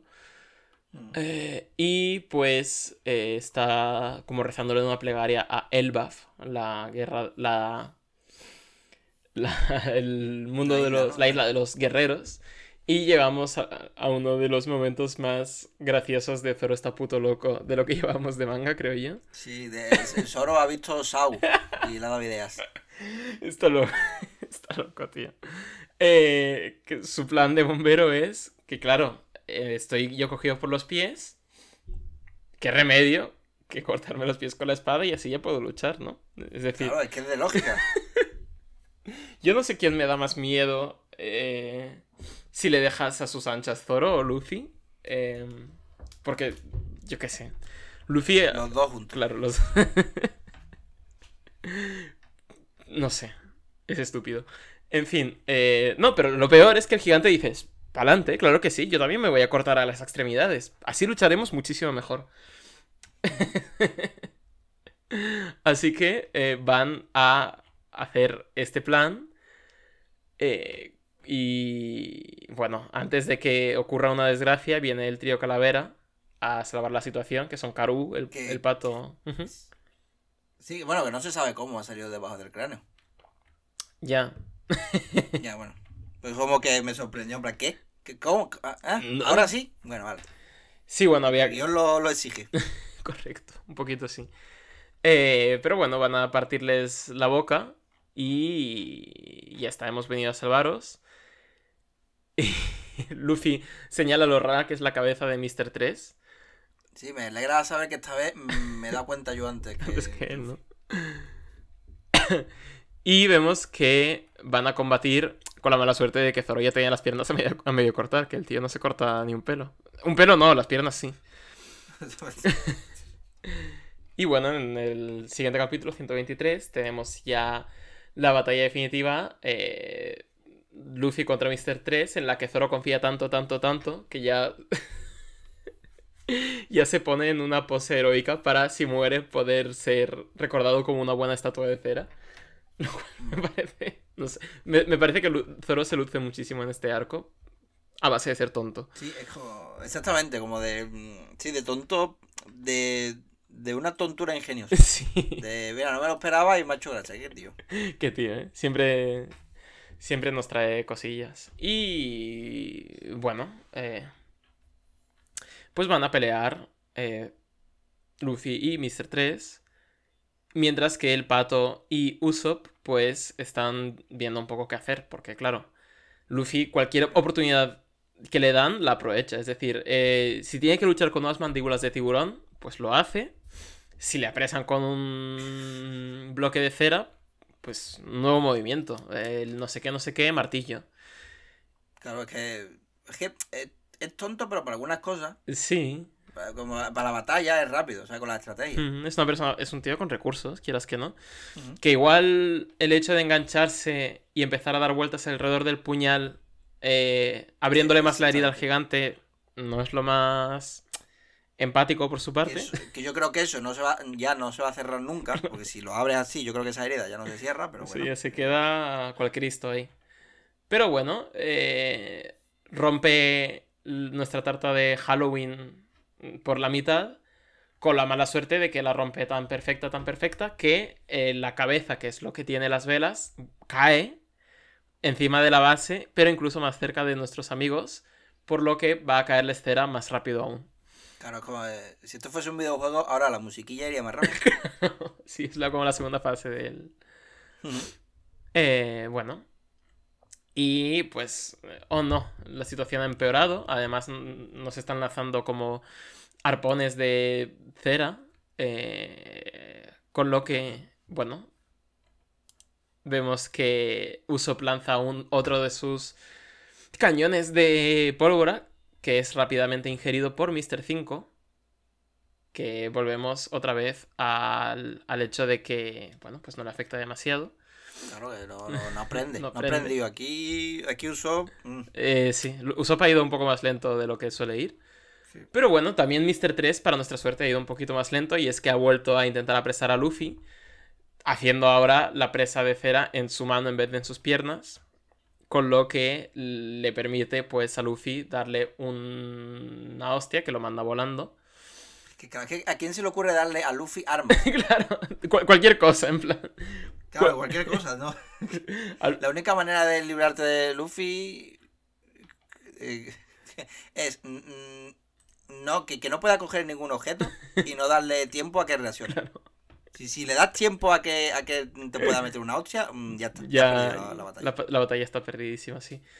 Y eh, el caso es que, bueno, hemos ganado con la mala suerte de que Luffy, como siempre certero al espíritu del personaje, pues ya no le apetece salvar a sus amigos. Que es algo que to- nos esperábamos todos, por supuesto, eh, ya que Luffy es una persona que no daría un, no daría un palo al agua por sus amigos. Y pues está ahí en la vida pirata, pues, para hacerse el chulo más que nada. Entonces, pues, lo dejamos ahí. El arco se acaba ahí, la serie se acaba aquí. Y hasta aquí dos piezas, porque a Luffy no le apeteció salvar a sus compañeros. A no ser, quedó un cliffhanger. a no ser que haya pasado algo. ¿Qué- ¿Ha, ha pasado algo, Jesús? ¿Puedes contarnos si ha pasado algo o no? Mm, vale, a ver, a ver qué es lo que ha pasado eso. Que Luffy dice que no, que tiene que hacer algo, pero no quiere, ¿sabes? Como, como yo por la mañana. Y es que Luffy, Luffy ha caído en una trampa, por lo visto. Un símbolo negro justo debajo de sus pies, que algo raro hace. Ajá. Tenemos que preguntarle a la chiquilla, a Miss Golden Week. A ver, niña, ¿qué es esto? Y eh, trampas de colores. Pone negro de la traición. Uh, Si, si tocas la pintura negra, sientes deseo de traicionar incluso a tus mejores amigos. joder. Pero esto no es ni una fruta ni es nada, ¿no? Esto es brujería o? Esto es una Eh, habilidad Esto es que pintura tiene. realista, es el, es el poder del hiperrealismo. Eh, tienes Joder. que... No sé, es... Que deje- No, no intentes entenderlo, no siéntelo. Claro. Así. Bueno, de todas maneras, es, es fácil porque Nami lo pilla la primera. se- ahora es psicología inversa. Le dice a, le dice que no se mueva y Luffy se mueve. Ahora ya está. Estamos salvados. Mira qué contento está Luffy. O está más contento de la cuenta. Ah. porque se ríe tanto? Vaya. ¿No habrá caído en otra trampa? Pues claro, pues además se explica en la misma página. Ahora en su camiseta pone eh, amarillo de la risa. Que es, Anda. anda que ha hilado fino aquí Oda con el color. Igual es casualidad. De todas maneras, es que no, bueno, no, no, no creo yo que en Japón exista la expresión que te dé un amarillo. No, no sé. Bueno, eh, hay experiencias de estas de colores que se van repitiendo a lo largo de, ¿Mm? de cultura. Bueno, pero Japón también tiene cosillas. Como que en Japón los los funerales no son de blanco o me estoy volviendo yo loco. Bueno, no sé. ¿Ah, sí? Ah, no, no sé. No sé si era Japón o era otro. Bueno. En, en algún país de Asia o en algunos países de Asia sé que el color de la muerte y además es el blanco, por ejemplo. Entonces no sé. Vale. eh, hasta qué punto el simbolismo se mantiene. Al menos el verde, que, que lo veremos luego, yo creo que sí que es bastante común a todas las culturas. Vale, entonces, bueno, el caso es que Luffy se está partiendo el ojete. Y no hay manera de que, de que se quite la camiseta. Suerte que pasa corriendo Usopp y el pato que estaban siendo perseguidos por Mr. 5 y, y la otra que se ríe también mucho. Y de un empujón le borra un poco el símbolo. Mm. Que, lo que viene aquí ahora no lo entiendo del todo. Porque, a ver, la niña dibuja en el suelo otro símbolo que es eh, rojo del toreo. Sí. Me- aquí, aquí me pone eso. Sí, ¿vale? sí, lo pone, lo pone. Pero Luffy cae igualmente pese a no estar pisándolo ni nada. No, pero porque creo que es un rojo que tú si lo ves te dan ganas de atacarlo. Rollo como la Ah, vale, del, del toro, en teoría, que creo que eso es Vale, una. sí, que sí, creo sí. que eso era una patraña, ¿no? Que a los toros el rojo le da igual. Lo que les importa es que les estés clavando cosas en la espalda. Eh, bueno, y que creo que también está un poco drogado y Claro, es decir le- que- los envalentonan un poco, en fin. Era una un- movida esa, sí. esa- esa mierda. Y sí, creo que lo de rojo es mentira. Mm. Pero bueno, mm, ahí se ha quedado. Eh, eso, bueno, que está ahí Luffy ya eh, quieto, listo para ponerle unos colores en la espalda. Que en este caso, el verde de la tranquilidad. Y el azul de la tristeza. Ay. Que, vale, ya está. Y un picnic que te acabas de montar aquí con el chiquillo, ¿sabes? Hombre, siendo Little Garden, pues lo que pega. Sí, ¿no? Un poquito. Así que cuida con la hormiga de todas maneras. Ahora, eh, corte a Usopp y el pato, que están esquivando como pueden los mocos explosivos. De hecho, eh, llevan tanto corriendo que Mr. 5 está ya hasta los cojones y se ve obligado a usar una pistola. De la Joder. munición, mm, no sabemos si son Ya mocos se- o balas. claro, ya se ha quedado igual, ya se ha limpiado la nariz tanto que ya se ha quedado. Claro que se le ha quemado la mano Sí, incluso. sí. eh, Joder, macho. Eh, bueno, corriendo, corriendo, vuelve a donde la batalla principal y se encuentra ya el panorama, con los tres convertidos en cera eh, y el gigante también. Y mientras, Mr. 5 Po faltando de pistolón, que es un revólver de no sé qué de 6 disparos, calibre 44, y dice: Se tiene un disparo rápido y las balas no se pueden ver. Eso me hace preguntarme si alguna vez en la historia ha habido pistolas cuyas balas se podían ver. Y lo mismo incluso esquivar a este paso. Pero yo creo que eso no se puede, por mucho que. A la que te das cuenta, si ves la bala, Creo que es, que es una, ven- a la que reacciona ya. es una ventaja muy pequeña, ¿no? Realmente, que tus balas no se puedan ver. Es como. No, queda igual. no, no, hombre. que- se- como, eh, por ejemplo, las balas de cañón. Yo creo que si, te, si, si se disparan y va directamente a tu cara, a lo mejor tú la ves caer, pero creo que no te da tiempo a reaccionar. En plan, hostia, esto. Hostia, ¡Pam! Sí, sí. Bueno, em, y bueno, admito que lo que lo de esta secuencia no lo he entendido del todo. Porque mm, es que no me había fiado. que, que Mr. 5 usa su aliento para cargar el arma. Ay, no, lo- no me he fijado tampoco. Entonces, uf, Sí, sí, sí. justo- justo cuando explica la, la página siguiente la que explica que no se le ven las manos, que no Sí. aguanto, pues eh, La verdad es que hemos, Es su- hemos pecado de bocazas, quizá, pero, pero Hmm. sí. no me había fijado. ¿eh? No, yo Eh, por, eh, por lo tanto, es que no me cuadraban las explosiones aquí. Digo, ¿qué está pasando? ¿Qué es esto? Bueno, explosión da igual. O sea, que, a ver, Usopp se lleva la de Mr. 5 y Luffy se lleva una especie de bomba incendiaria de Usopp que le, que le prende la ropa. Oh. Entonces así se, se le quita el símbolo. A Usopp le están Sí, machacando muchísimo en este arco, ¿eh? Es como que a Zorro no le pueden Sí, machacar mucho porque ya se machaca él solo, pues toca machacar a- al otro. Exactamente, que le están dando por todos lados al pobre. Además, mm, nada más que tiene algo de iniciativa como y, y todavía le vienen otras pocas. sí. Bueno, que a Luffy se le quita la ropa, bueno, la parte de arriba, que como a Hul o Goku, que, o cualquier persona que se le joda la ropa, cosa que agradezco, solamente la parte de arriba. Que, que está fuerte, ¿eh? En este arco ya. O sea, como que se intuye. No sé. Intuye que levanta hierro, ¿eh? A ver, y eh, bueno, capítulo 125, Ujú. que, eh, que, que mejor está y no lo sabe, porque es Sanji, que está ahí tranquilito, ¿sabes? Nadie lo ha Que, que- bombardeado. que está ni- practicando el, el truco de hacer signos de interrogación con el, con el humo del tabaco. ¡Hostia! Ah. Joder, es que no me, ese detalle no me había fijado, qué guapo. Cabrón. Mm. Bueno, eso que está ahí tranquilito, ¿sabes? Nadie le ha hecho nada. Eh, Ni, le ha puesto un cráneo gigante encima, ni están convirtiendo en figura de cera, nada. Pero da igual porque incluso si le viene un diente de sable, él se apaña. Y, por otro lado, Luffy está furioso. Tarde, dicen por ahí, porque eh, ya están todos convertidos en cera. Y además está ahí Mr. 3 con una... No, con un, con un mecha. Porque es Lo un que mecha faltaba, de cera. sí, sí, sí. Literalmente, ya darle la vuelta. Y además el 3 del pelo se lo ha puesto furioso. Pues está. Que no sé yo si es lo más indicado. Eh, Estar montado en un mecha de cera y tener fuego en el pelo. Sí, no sé si. Bueno, Bueno, incluso si no estás montado ahí, creo que. pero- Eh, eh, claro, en general el concepto de tener fuego en el pelo no es lo más recomendable. Y No menos para, para conservarlo así. Que yo creo que será. Si se echa tanta gomina, igual es más flamable que un pelo normal. Encima. ¿Más flamable o inflamable? Eh, inflamable significa flamable. Es que, inflama- que sí, que me- también yo no había pensado hasta que vi ese capítulo. Bueno, en fin. Y encima le dice, el nota este Mr. 3 a Miss Golden Wig, Ujú. ponme una capa de pintura, ¿sabes? Como si fuese esto una figura del Warhammer, el cabrón. Se venía arriba muchísimo. Bueno, eh, que comience la pelea, Sí. que ya va haciendo hora. Eh, puñitos y pataditas, como nos tiene acostumbrados. Y hay un ataque aquí eh, de Mr. 3 que se llama Oraga Ataque. Hombre. Eh, que me lo han traducido como arando el campo, pero arar el campo a puñetazo, porque Sí, ¿no? Eh, que el ataque es eso, es meterle ahí pa pa pa pa pa, digo, vale, venga. pues, Sí, sí, eh, allí como se ara la La cosa. jardinería no es de sus hobbies, sí, me imagino. Pero bueno. Y eh, bueno, a Usopp se le ha encendido la, la bombilla. Eh, la, la cera se derrite con fuego, o sea, que hay posibilidad de salvarlos. O sea, le cortamos a, a Mr. 3, ¿no? El 3 a Mr. 3 con la llama y a ver si. Pues claro, es que fuego, porque mechero no tenemos, ¿sabes? Los claro. tiene todo Sanji, que es el que fuma. Y además esta misión ya no había hueco para elegir más personajes, así que se ha quedado fuera. Ujú. Usopp lo, bueno, lo intenta dar un petardazo, pero se lleva otra explosión de Mr. 5, porque es verdad, es el arco donde más recibe el pobre. Sí, sí. Pues nadie se falta. mueve, pan, a tu casa. Y además se le sube encima mm, la que se ríe. Que al principio se, está la viñeta ahí, jiji, jaja, mira, no te has visto en otra Usopp, pero es que después son cada vez más kilos. Claro, que, además, según lo que parece en la viñeta, se está sentando a la altura de su entrepierna. Es decir, Ujú. probablemente sufra alguna rotura eh, genital Usopp en este. Sí, yo creo que no va a tener hijos. ya no. Pobre. Eh, al final, bueno, Caroé empieza a correr por la estructura de cera con, con una mecha, no con un mecha, con una mecha, diría yo.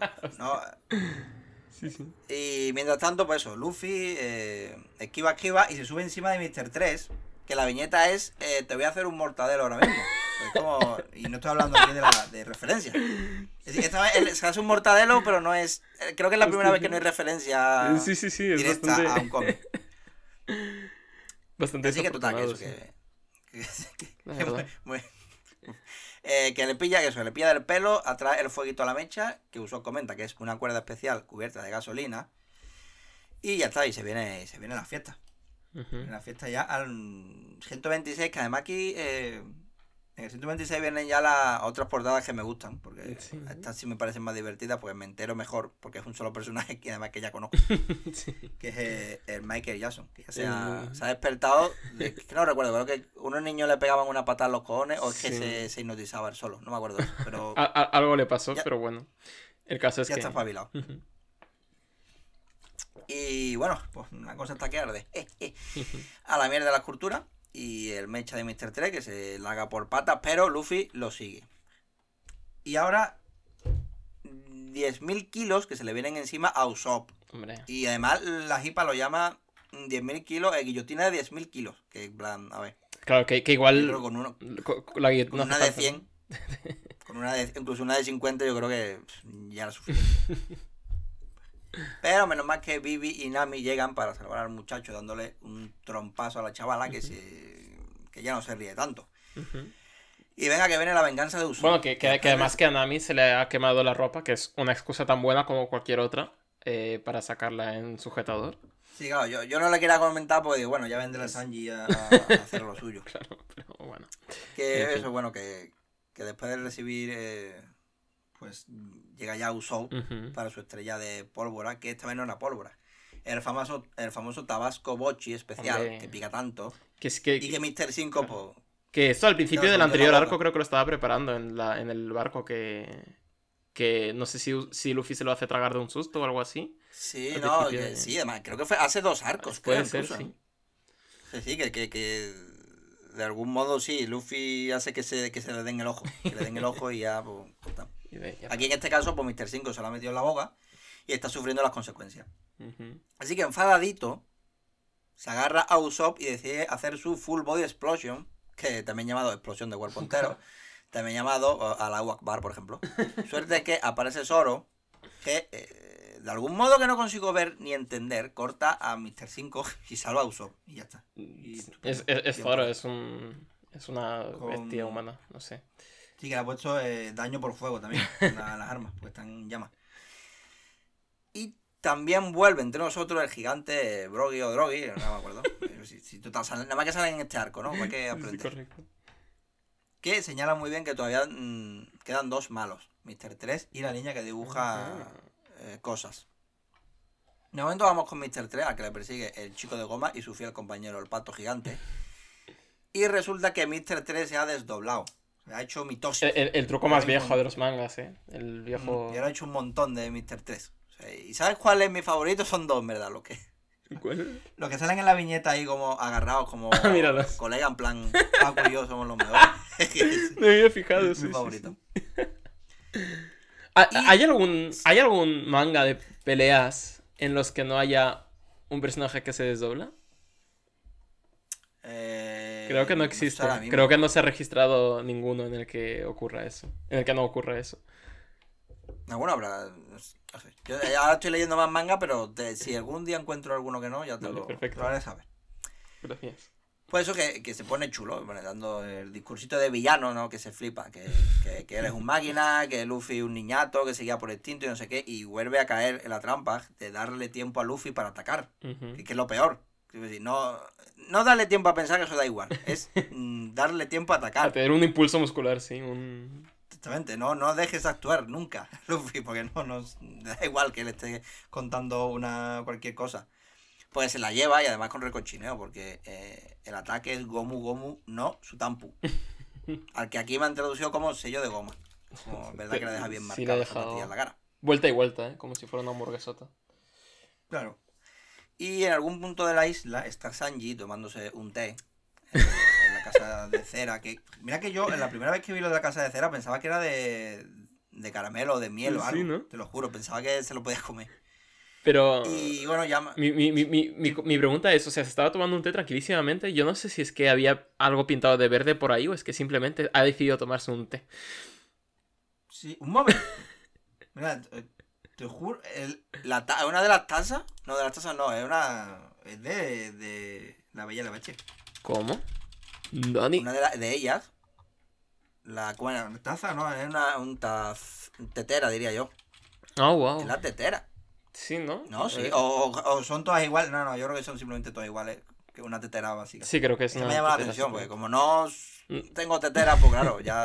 Sí, o sea, es una, tet- es una tetera. Es como si ves un coche y dices, joder, es como en en aquella película Cars, en la que también hay coches. Claro, a ver, yo es que no tomo té, ¿vale? Entonces, claro, yo veo una tetera y digo, ah, pues mira, Claro. pues se parece a la de. a la de. a la de la bella la bestia. Bueno, da igual, que. El que llaman al caracolófono, ese, y que el que llama no es otro que Mr. Cero. Uh, Eso ya, eh, tú sabrás lo que. ya sabré. Termina un, un tomo entero. Sí, sí. Es Mr. Zero, que es el jefe máximo de eh, el villano al que estamos intentando cazar, que además recordemos que es un Shichibukai, o un- no me acuerdo cómo se decía, un corsario de estos, Sí, de los que- siete que, Sí, creo que lo has dicho bien. de los siete que trabajan para, para la marina, ¿no? Uno era, uno era Tino Casal, otro es este. Eh, pero bueno, veremos cómo, cómo acaba esto, porque para mí Sanji haciendo de James Bond eh, son los mejores momentos de Sanji, y, va- y aquí vamos a tener uno. Pero bueno, mientras tanto volvemos a, a, nuestro, a nuestra situación inicial en la que se ha resuelto todo. Y Dory Brogy, el que estaba con vida, está llorando tanto, tanto, tanto que ha creado un arco iris. Eh, pero bueno, eh, está guay. Y básicamente, por fin se. Por fin está como, pues. mm, Triste porque su compañero ya no está. A lo que el compañero se levanta y se pega un susto de muerte el otro. Y, y se ve que se veía. Que nada, que se había desmayado un poquillo y ya está. Que se ve que las armas no las habían afilado mucho. Y llevaban 100 años, pero en verdad aquello era. Como, es, como la gente esta que practica soft combat, que las armas son de goma espuma ya a estas alturas. O los compañeros de cualquier videojuego de los Fallout. que los, llevas, te ponen en la pelea, se mueren, entre comillas, se quedan ahí tumbados. Y cuando terminas tú ya de, de matar a todos los malos, ya eh, aparece como si nada. Hola, ¿qué pasa? Hombre, todo por ahí. Y claro, igual se estaba ahí haciendo el muerto para no tener que entrar en conflicto, que también... Mm, No, sería muy poco de buff de su parte, pero bueno. Eh, y bueno, claro, ellos ya mejores amigos para siempre, se han reunido, todo súper guay. Eh, luego ti- tienen un pequeño pique. Es que, es que, eso, no me toques la herida que te mato. ¿eh? Claro, se dan un abrazo, pero luego, luego palmadita en la espalda, para no... Claro. Joder. En fin, eh, que volvemos a nuestra escena de James Bond total, en la que Sanji está llegando a la conclusión de que este es el jefe máximo, que según lo que vemos al otro lado del teléfono, que se nos permiten ver unos pequeños detalles de él, pues parece un mafioso supremo, que tiene aquí sus anillos de diamantes, que tiene una cicatriz en todo el rostro, y pues amenazante le dice que si han completado su misión eh, de eh, eliminar a la princesa Bibi y a los sombreros de paja. Con lo que Sanji, con el pollón que gasta, dice, por supuesto, eh, está todo bajo control y ahora ya no hay que buscar a nadie más. Y bueno, y el jefe le dice, bueno, muy bien, ahora vendrán los agentes estos que son una nutria y un buitre a dejarte un, un paquetito, que es un Eternal Pose, que es básicamente, como recordamos, una, un compás que lleva directa, bueno, una brújula que lleva directamente hacia el reino de Alabasta, para no tener que pasar por otras islas e ir directos. Y ahí se abre el plano y vemos que un cocodrilo no es un cocodrilo, es, bueno, que es que, que te- que tenemos una especie de cocodrilo gigante con un plátano en la cabeza. Pues claro que un co- que cocodrilo tiene un cocodrilo gigante. pues, eh. Claro, es decir, que, que- que es, que- no sé, bueno, en fin, que yo no sé cómo lo habrá metido en esa habitación, la verdad. ¿Y cómo sale? Cómo sa- claro, ah, cómo sale, un cocodrilo no- que es una criatura que tendrá que salir a mear alguna vez al día, yo digo. No, yo imagino que tendrá una una puerta gigante. De... Para cocodrilos, bueno, de- sí, supongo que no, sí. Como. Mira, es que, claro que te- para que las cosas sucedan, Ujú, hace falta que las cosas se puedan mover si son grandes. Por ejemplo, en Jurassic World, tú has visto que está el hijo de la gran puta saurio, el malo, malo, malísimo dinosaurio, está en, su, en una zona metido. Correcto. ¿Y ¿Tú sabes por qué se escapa? Pues porque eh, han puesto una puerta del tamaño de un dinosaurio. También es verdad. Si, tú fíjate, si hubiesen puesto un- una puerta normal, tamaño normal, no se habría escapado. Pues la verdad es que... Eso, eso, eso es lo que ha pasado. Ay, bueno, pues veremos lo que nos depara ese cocodrilo, pero por ahora Sanji, que le ha colado un farol al jefe, ve que los eh, mensajeros han llegado más tarde de lo previsto, con lo que tenemos una escena de acción en la que se los despacha de un par de patadas. Pero Maltrato animal, que como sí, que más le va a sentar a Luffy cuando se entere de que se ha perdido una buena, Una buena ración golpe de- a animales. Sí. Y bueno, y hay un pequeño roce con el jefe porque el jefe le pregunta qué ha ocurrido. Y el Sanji, pues, para disimular así un poco, le dice, ay, claro, si es que, bueno, pues había uno que estaba así a medio rematar, le, he pisado la, cabeza y está, y le he rematado. Y el jefe, ah, entonces me habías mentido, esto estaban vivos todo este tiempo, o sea, no habías rematado el trabajo.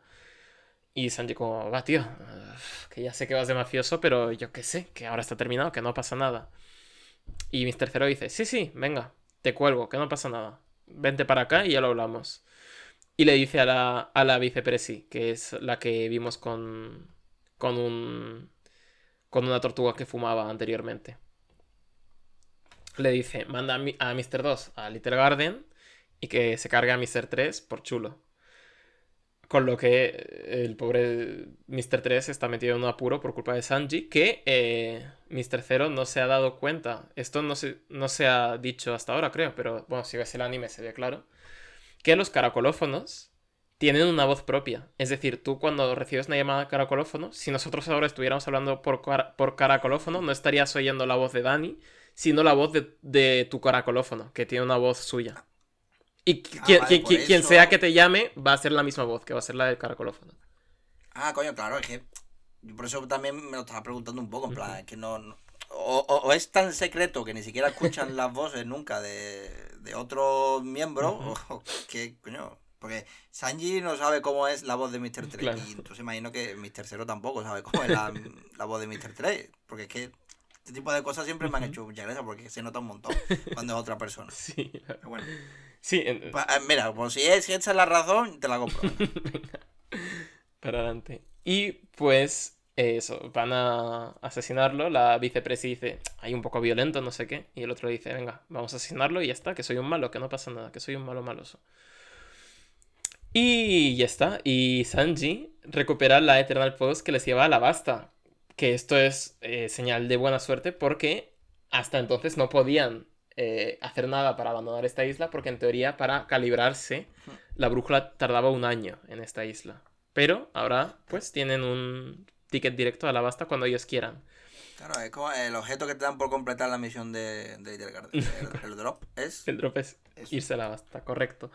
Eh, y todo ha salido bien. Eh, o eso parece, porque hay un cierto barco de la Marina que está navegando las tierras del Grand Line que eh, nosotros reconoceremos, más que nada porque en sus velas, encima del logo de la Marina, pone Smoker en letras grandes. Es como el que, el que en Estados Unidos que se, la matrícula se la Sí, ¿no? pone sus nombres y movidas así. Un poco. Y tenemos aquí al capitán Smoker, al capitán Malumo, llamado en, en España, que eh, es- me encanta, lo siento, y me hace muy feliz que le volvamos a ver ya tan pronto, interceptando esta llamada y eh, llamando a su, a su cabo, a su ayudante Tashi, que estaba flipándose ya con las espadas, estaba, ay, esta espada, yo la no la tenía repe, voy a guardarme... Esta chica, todo lo que dice me provoca dolor de cabeza. Impresionante. En esa viñeta pone qué gran Itasura la Cachurrios Guasamo. Y digo, Mira, por favor. Sí, sí, puedo. sí. Esta jerga de, de fanáticos de las espadas. Es como cuando mi hermana ahora es- está súper fanática con las cartas de Pokémon, que se ve que se han puesto súper de moda. Y- eh, creo que en, en McDonald's había un Happy Meal que te daban cartas de Pokémon Sí. Pues puede ser, pero ahora estoy viendo a todos los niños con que esto cuando yo era pequeño estaba de moda, pero se ve que se han vuelto a poner. Y me dice, no, es que este Pokémon es la fase 2, tal, no sé. qué". Yo, yo me conoceré bastantes Pokémon, pero es que ahora ya hay cada bicho que dices, "Jo, no, es que este es la fase 2 del otro, que evoluciona en no sé qué, y a mí me falta la fase del no sé cuánto, y me duele la cabeza de una forma porque cada vez que llega a casa me dice las novedades, cada vez se va haciendo más grande su taco de cartas, las van intercambiando y tal, y me dice, no, es que ahora tengo la evolución de este, y yo, joder, que Joder, tienen ahí montado un verdad. yo, chiringuito. jugado, yo, yo he jugado, yo llegué a jugar a las cartas, al juego de cartas de Pokémon. Sí, es que yo creo que ya ni juegan, yo creo que es más el rollo de co- coleccionar. De coleccionarlo. Sí. Mm. Eh, bueno, el caso. Que tenemos aquí a nuestros marines favoritos, que son eh, Tashi y el capitán Smoker, que interceptó la llamada y parece que están uniendo, están atando cabos, porque entre que han oído nombres como Mr. Zero, Sombreros de Paja, Princesa Bibi, y han capturado a otra a otro agente de Baroque Words que no tiene ninguna intención de ocultar su identidad, porque es el señor 11 y tiene pintados dos unos en la cara. Sí, además un don nadie, ¿ves? Mr. 11. Aquí o, o, o eres menos de 5 o no te respetamos. No, no da igual. Eh, y básicamente, pues le engañan para que confiese que sí, que es de una organización muy mala, muy mala, muy mala y que eh, tiene algo que ver con el golpe de estado del Reino de Alabasta. Entonces, est- esta peña de la Marina, que se ve que van un poco por libre, bueno, básicamente su misión es eh, capturar al sombrero de paja Luffy, pues dice, pues vamos a ir nosotros para Alabasta también y vamos a ver qué se cuece por ahí. Y efectivamente, yo también tengo ganas de ver qué se cuece por ahí, porque hay mucha gente yendo hacia Alabasta ahora mismo. Pero bueno, eh, ya se ha resuelto toda la situación. Eh, Vivi está como muy alicaída de, ay, es que ha sido culpa mía porque han ido los agentes. Y Nami le dice, ay, venga, tonta, no digas eso. Que me gusta porque Nami es como la que... La que como que hace sentir más eh, en casa a Vivi, en esta, al menos durante este arco, que al principio le dice, tómate un mojito y relájate, ahora le dice, oye, que no ha sido culpa tuya. Como que está haciendo mucho para que la chiquilla se sienta cómoda. Ya no sabemos si por la recompensa monetaria que le va a valer el hecho de acompañarla a la isla, o porque efectivamente, pues, se han llevado bien. El caso. Eso es, ¿Ves todas las veces que te animado? Pues eso no era. Esos 47 euros cada tal. Eh, bueno, y básicamente están aquí haciéndoselo, haciendo los tontos y Vivi como que ya empieza a cogerles un poquito de cariño. No tanto como el cariño que les tiene Sanji, por supuesto, que viene escopetado. Que, bueno, aparte de esta llamada, eh, vale, hemos tenido la llamada. a día de hoy, eh, la única persona de la que no tienen conciencia los eh, Baroque Works es de Sanji. Es decir, no saben que existe un tal Sanji que va por ahí haciendo el cabra. Saben que está Luffy, saben que está Zoro, saben que está el ¿Verdad? otro. Pues, tal. además, como se ha, car- claro, como se ha cargado de malo pajarraco, Claro. bueno, y al otro. Eh, hasta- de momento para ellos la tripulación de los sombreros de paja son cuatro, más la princesa Vivi, más el pato. O sea, me, acabas de decir que eso va a ser importante No- no después lo sé. en el arco de ¿Quién, la quién Basta. sabe? No lo sé. Eh, Se va a tener que, que disfrazar eh, Sanji de algo. O sea, acabo de pensar. será Sanji, que- será Sanji nuestro mortadelo prometido. Exactamente, tiene que disfrazarse ahora de mujer o algo así, dando pie a cómicas situaciones. Veremos, veremos. Eh, bueno, y básicamente pues se ha resuelto más o menos todo. Eh, vemos que sí, que ha hablado con Mr. Zero, que le ha confundido con Mr. 3 y que tiene el Eternal Post que les lleva a Alabasta. Así que todo ha salido a pedir en el house. Y encima Vivi le da un abrazo a Sanji, con lo que ya casi se desmaya porque le salen corazoncillos en los ojos. En fin, bueno, cosas. Es una, es una condición médica. Sí. y eh, con esto volvemos a cerrar de forma muy bonita el arco de la testosterona. Porque eh, Sanji y Zoro no se han olvidado de su concurso de caza. Y esto les hace a los gigantes como ponerse a pensar, ¿no? Concurso de caza, ¿de qué me suena esto? Ahora, y a- ahora veremos qué, qué es lo que ha ocurrido aquí. Y bueno, básicamente eh, Usopp les promete que va a ir a Elbaf un día. y ya parten hacia la Basta, por fin, tras tanto tiempo de espera. Pero no sin antes eh, tener que salir de esta isla. Y se ve que lo más complicado de esta isla no es el hecho de que se tenga que calibrar un año, es algo más. Y ellos van a tener que ayudarles para, para que salgan de la isla. Es que imagínate tener que estar aquí un año, la venga, ya lo tenemos. Y ahora mm, te pasa lo que mm, por poco le pasa a esta gente. Correcto. Eh, y bueno, vemos que igual que una disputa de 100 años se que empezó por un concurso de caza se ha terminado, vemos que otra disputa de al menos 20 años eh, empieza por un concurso de caza también. Eh, y es que Sanji y Zoro se están peleando por si su lagarto, su rinoceronte son más grandes, están midiendo los tamaños, que es algo muy de, muy de ellos. Y pues básicamente esto, esta rivalidad va a dar lugar a cómicas situaciones. Por supuestísimo. Y bueno, nos dirigimos a la siguiente isla. Pero no sin antes estos dos gigantes que esperan en la orilla como, como eh, estatuas de estas de Alejandría, eh, mirando hacia el horizonte. Porque lo que es más complicado de es- esta isla es el monstruo, el devorador de islas, el mostrenco tocho que espera al final de la misma. Y ellos van a limpiarles el paso. Con lo que damos lugar al último capítulo, en el que vemos que el sinvergüenza de Michael Jackson se está tomando una merienda en un bar mm, y el niño cebolla le pilla para mala suerte de Django, que ya ha sido derrotado varias veces por estos niños. Pero bueno, un buen menú, ¿eh? es un- sí, la verdad es que sí. El menú del día está, jodas, está rico en la, en la aldea esa que ni me acuerdo cómo se llama ahora mismo.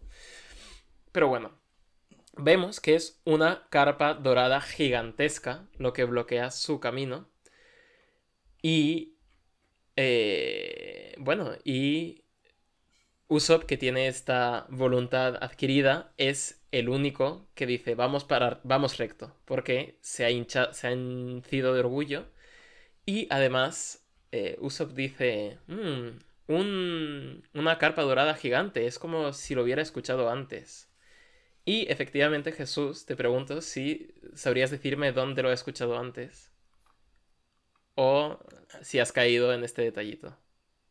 Mm, Va- voy, a, voy a volver un segundo a la, al capítulo 24 de One Piece para detallar una escena cortita que sucede en la mansión, en el balcón de una cierta mansión, en la que un joven mentiroso le está contando cuentos a una chavala enferma que se llama Kaya. Y uno de estos cuentos. eh, no y uno de estos cuentos que le cuenta es que cuando tenía 5 años luchó contra una carpa dorada gigante de los mares del sur y que lo que más le sorprendió de todo era cómo de grandes eran sus heces, que eran tan grandes que podían confundirse con islas. Y, ¿cuál? Sí, Joder, qué guapo. y Qué cabrón. te eh, ah, recomiendo releerte el arco de Usopp y eh, al menos no, no arco de Usopp, pero sí apuntarte todas las, todos los cuentos que cuenta Usopp a lo largo de ese arco, todas las mentiras. Te recomiendo apuntártelas en alguna parte, Cabrón. Hostia. eh, porque, porque me parece muy bonita esta cosa que sucede. Sí, a mí, a mí me mola mucho. esta- es- me mola. Me ha gustado, me gusta. Me gusta esta, esta, esta mandanga. eh. Está guay, está guay.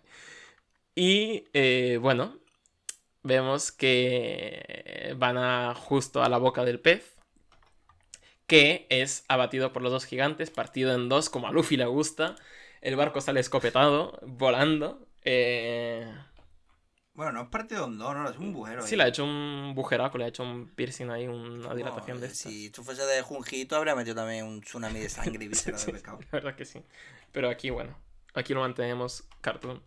Y Usopp, pues, está emocionado porque eh, ha visto a los verdaderos guerreros del mar. Ahora quiere realmente ir a Elbaf. Y está viendo cómo todas las, todos los cuentos con los que soñaba poco a poco se están convirtiendo en realidades a base de vivir aventuras con sus amigos. Lo cual es muy chulo. Y pues se rompen definitivamente la espada y el hacha de los gigantes. Que por fin recuerdan que empezaron a enemistarse porque una chiquilla les preguntó que quién la tiene más grande, la caza, la, la pieza que han cazado. Y efectivamente eran dos monstrecos que en esta isla que con el tiempo se convirtieron en esqueletos, calaveras, que son las que adornan la isla ahora mismo.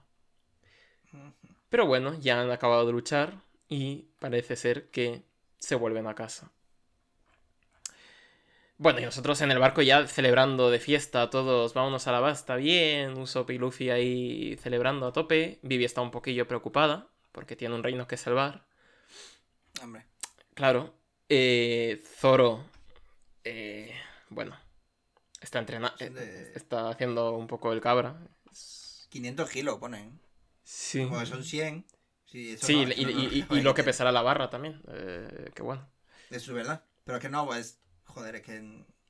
Que esto que Está- es un... Está exagerado, ¿eh? te, va, te vas a hacer daño. eh, Te va a lesionar. Y bueno, y se nos presenta a de espaldas a un tal Mr. 2, que es una criatura maravillosa y le amo. Vemos que tiene tiene en la espalda inscrito el, el camino de los, eh, de los travestis y tiene como ahí sí Okama, Okama ese. Sí, o- o- que es travesti. Sí, y, y vemos que tiene dos cisnes y tal.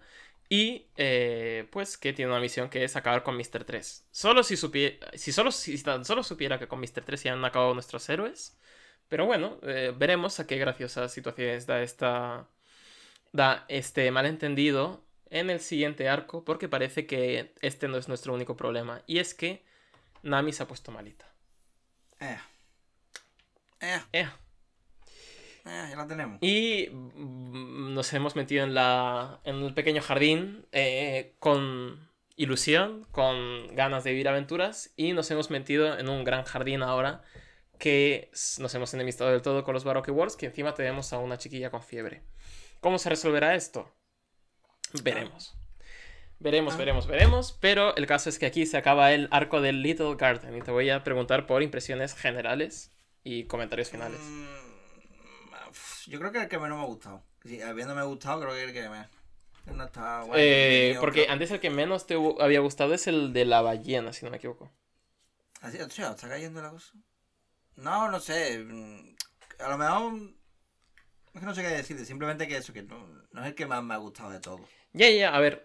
Eh, es un. No sé, no, no diría de transición ni muchísimo menos, pero. que, todas maneras, lo único que saco aquí en claro es que creo que Usopp. mm, lo que no. Sí, es más fuerte y más valiente de lo que cree, lo que pasa es que no tiene confianza en sí mismo. ¿no? Sí, la mayoría de las veces ha tenido la iniciativa, ha estado, venga, vamos a tope, y sin embargo, el que cree que no puede, pues ha ido un poquito para atrás. Y, pero cuando se ha visto lleno un poco de valor, eh, ha tomado la iniciativa. Lo que pasa es que ha recibido, pero entonces parece que ha quedado la cosa en que no, que no, Eh, no sirve para nada, pero Es eso, tiene... es lo que es algo, lo, lo que me quedo de este arco. Sí, yo creo que Usopp tiene eso. Es la persona del el miembro de la tripulación que tiene más maña que fuerza. Y las peleas de Usopp siempre me parecen muy bonitas de ver porque siempre tiene que apañárselas, parte del algo de pensamiento lateral y resolver las situaciones de formas que Luffy no de las que Luffy no resolvería, porque Luffy metería un puñetazo para adelante y ya está. Usopp igual hace otras cosillas, lo cual siempre me parece muy divertido eh, y me parece muy guay ver sus peleas. Y creo que eso, creo que en este arco se han lucido Usopp, Sanji y Zoro para mí. Creo que eh, Luffy ha estado bien, pero un poco en su línea.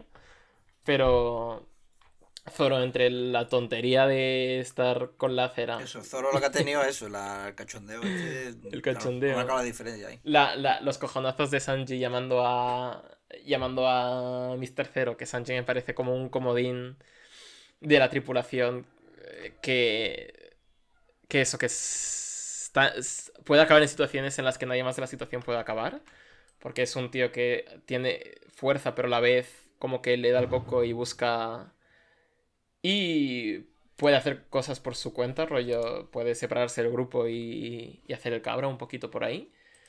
Y tiene más, más cabeza que Zoro para esas cosas, para escaparse, para estar por ahí, no perderse, porque Zoro, volvemos al gag de que Zoro siempre se, vuel- siempre se pierde, que no sé hasta qué punto se ha visto hasta ahora, pero a partir de ahora se va a ver Eh, mucho bueno, el gag de que Zoro no tiene sentido de la orientación.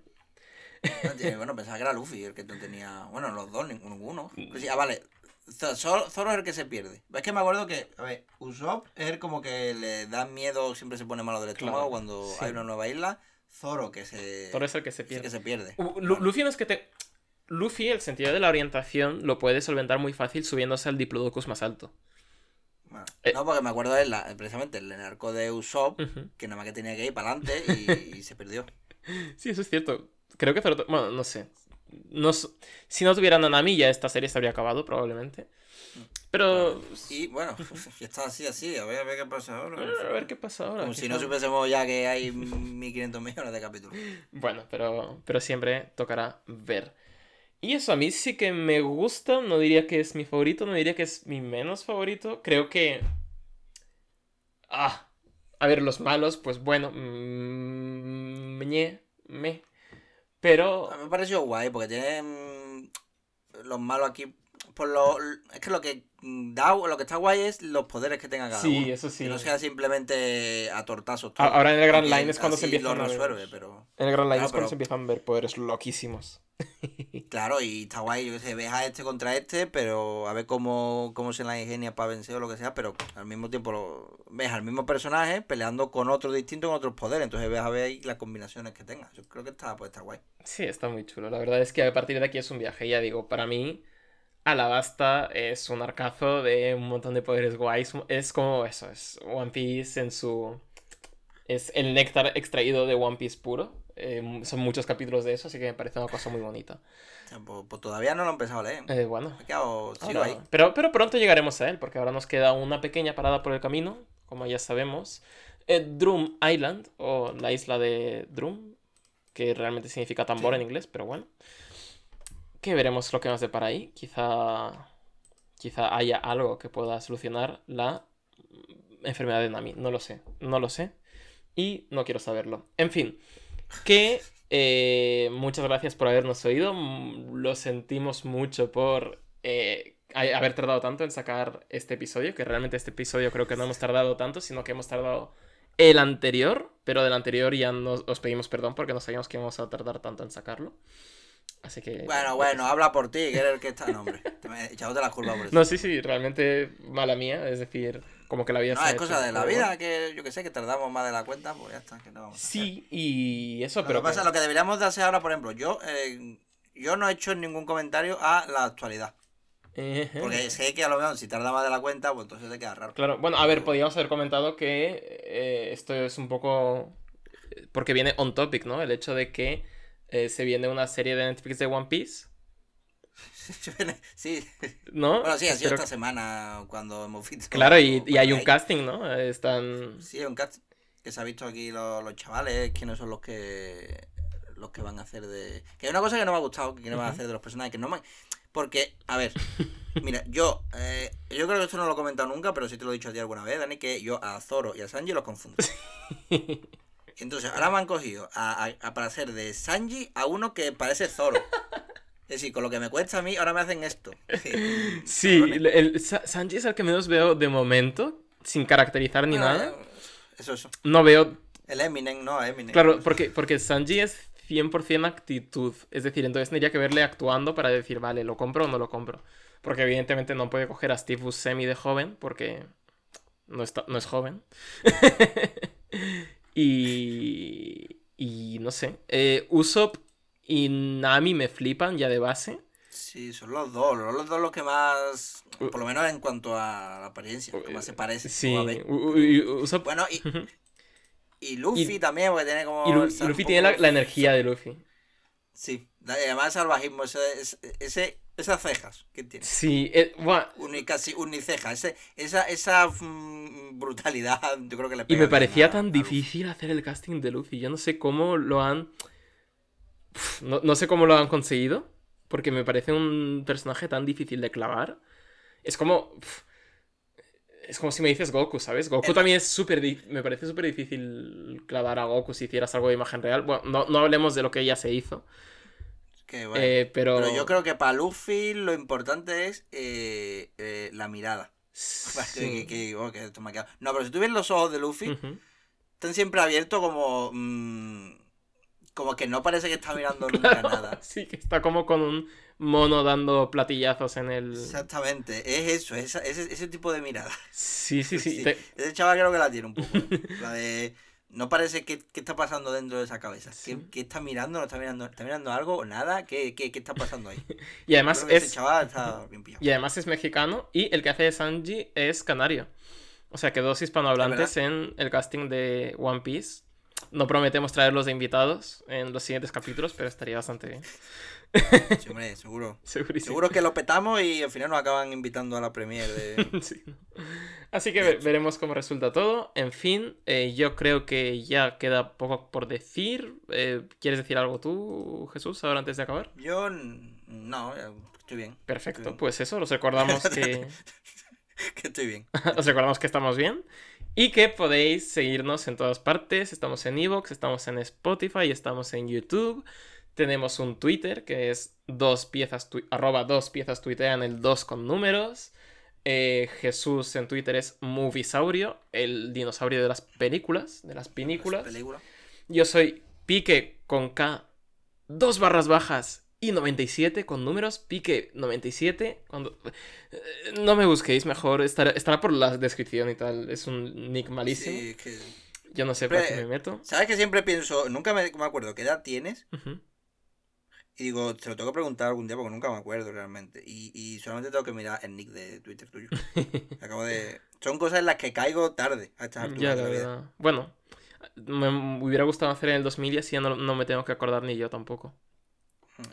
Pero bueno, Yo, como yo, que soy de los 90, entonces yo claro. tengo que ser Tú lo tampoco. tienes ahí. Y eso, y por último hay que ah, despedir con una canción, como de costumbre. Eh, yo no tengo nada preparado, o sea, no tenía nada preparado, pero hay un EP muy chulo que salió ayer de un grupo que he descubierto este año y me ha flipado muchísimo, que es Atarashi Gakko, que son cuatro chavalas japonesas eh, que van de colegialas, pero no es rollo nada, Classic. no es nada raro, rollo, no es nada sexualizado ni nada de eso, simplemente pues es como un uniforme que llevan. Eh, pero son unas chavalas que mezclan un poco música así más urbana con hip hop, eh, un- también cosas de guitarreo, rockerillo, incluso temas que tienen como de jazz o funky, o sea, es una locura. Son cuatro chavalas jóvenes que hacen cada cosa y unos bailes y unas canciones y unas cosas muy locas. Y tienen una energía muy chula. Y ayer sacaron un EP que estuve escuchando. Me moló bastante. Así que voy a acabar recomendando la canción Free Your Mind, que es la más rockerilla, la más puncarra que tienen en ese EP. y me pone feliz y me pone contento y ya está. Y no tiene ninguna relación con el arco y no tiene ningún ninguna cosa que ver con One Piece, pero me pone contento. Ya está. Vale. O sea, como. has, dicho, has dicho una cosa que salió ayer, no que en la EP, digo yo, verá, tú qué vas a decir eh, lo de Taylor Swift que sacó ayer. Ah, creo, es cierto. alguna- Sí, que bueno, ha batido récords y demás. Es- somos ya dos piezas noticias, ¿eh? Sí, noticias atrasadas además porque salí... los- Sí, por- es verdad, pues, aquí. Bueno, pero de todas maneras así podéis saber cuánto tardamos en hacer las Claro, cosas. podéis ubicarnos en el tiempo. Y dicho esto, eh, yo me des- voy a despedir ya. Eh, ha sido un placer estar con vosotros un día más y volveremos a la siguiente con el arco de la isla de Drum. Y ya te dejo despedirte y os dejamos con la cancioncilla de hoy, Y nada, pues hasta luego ya, hasta que nos escuchemos otra vez. que será pronto, lo prometemos. Bueno, prometemos lo que podemos, pero espero que sea pronto. Chao.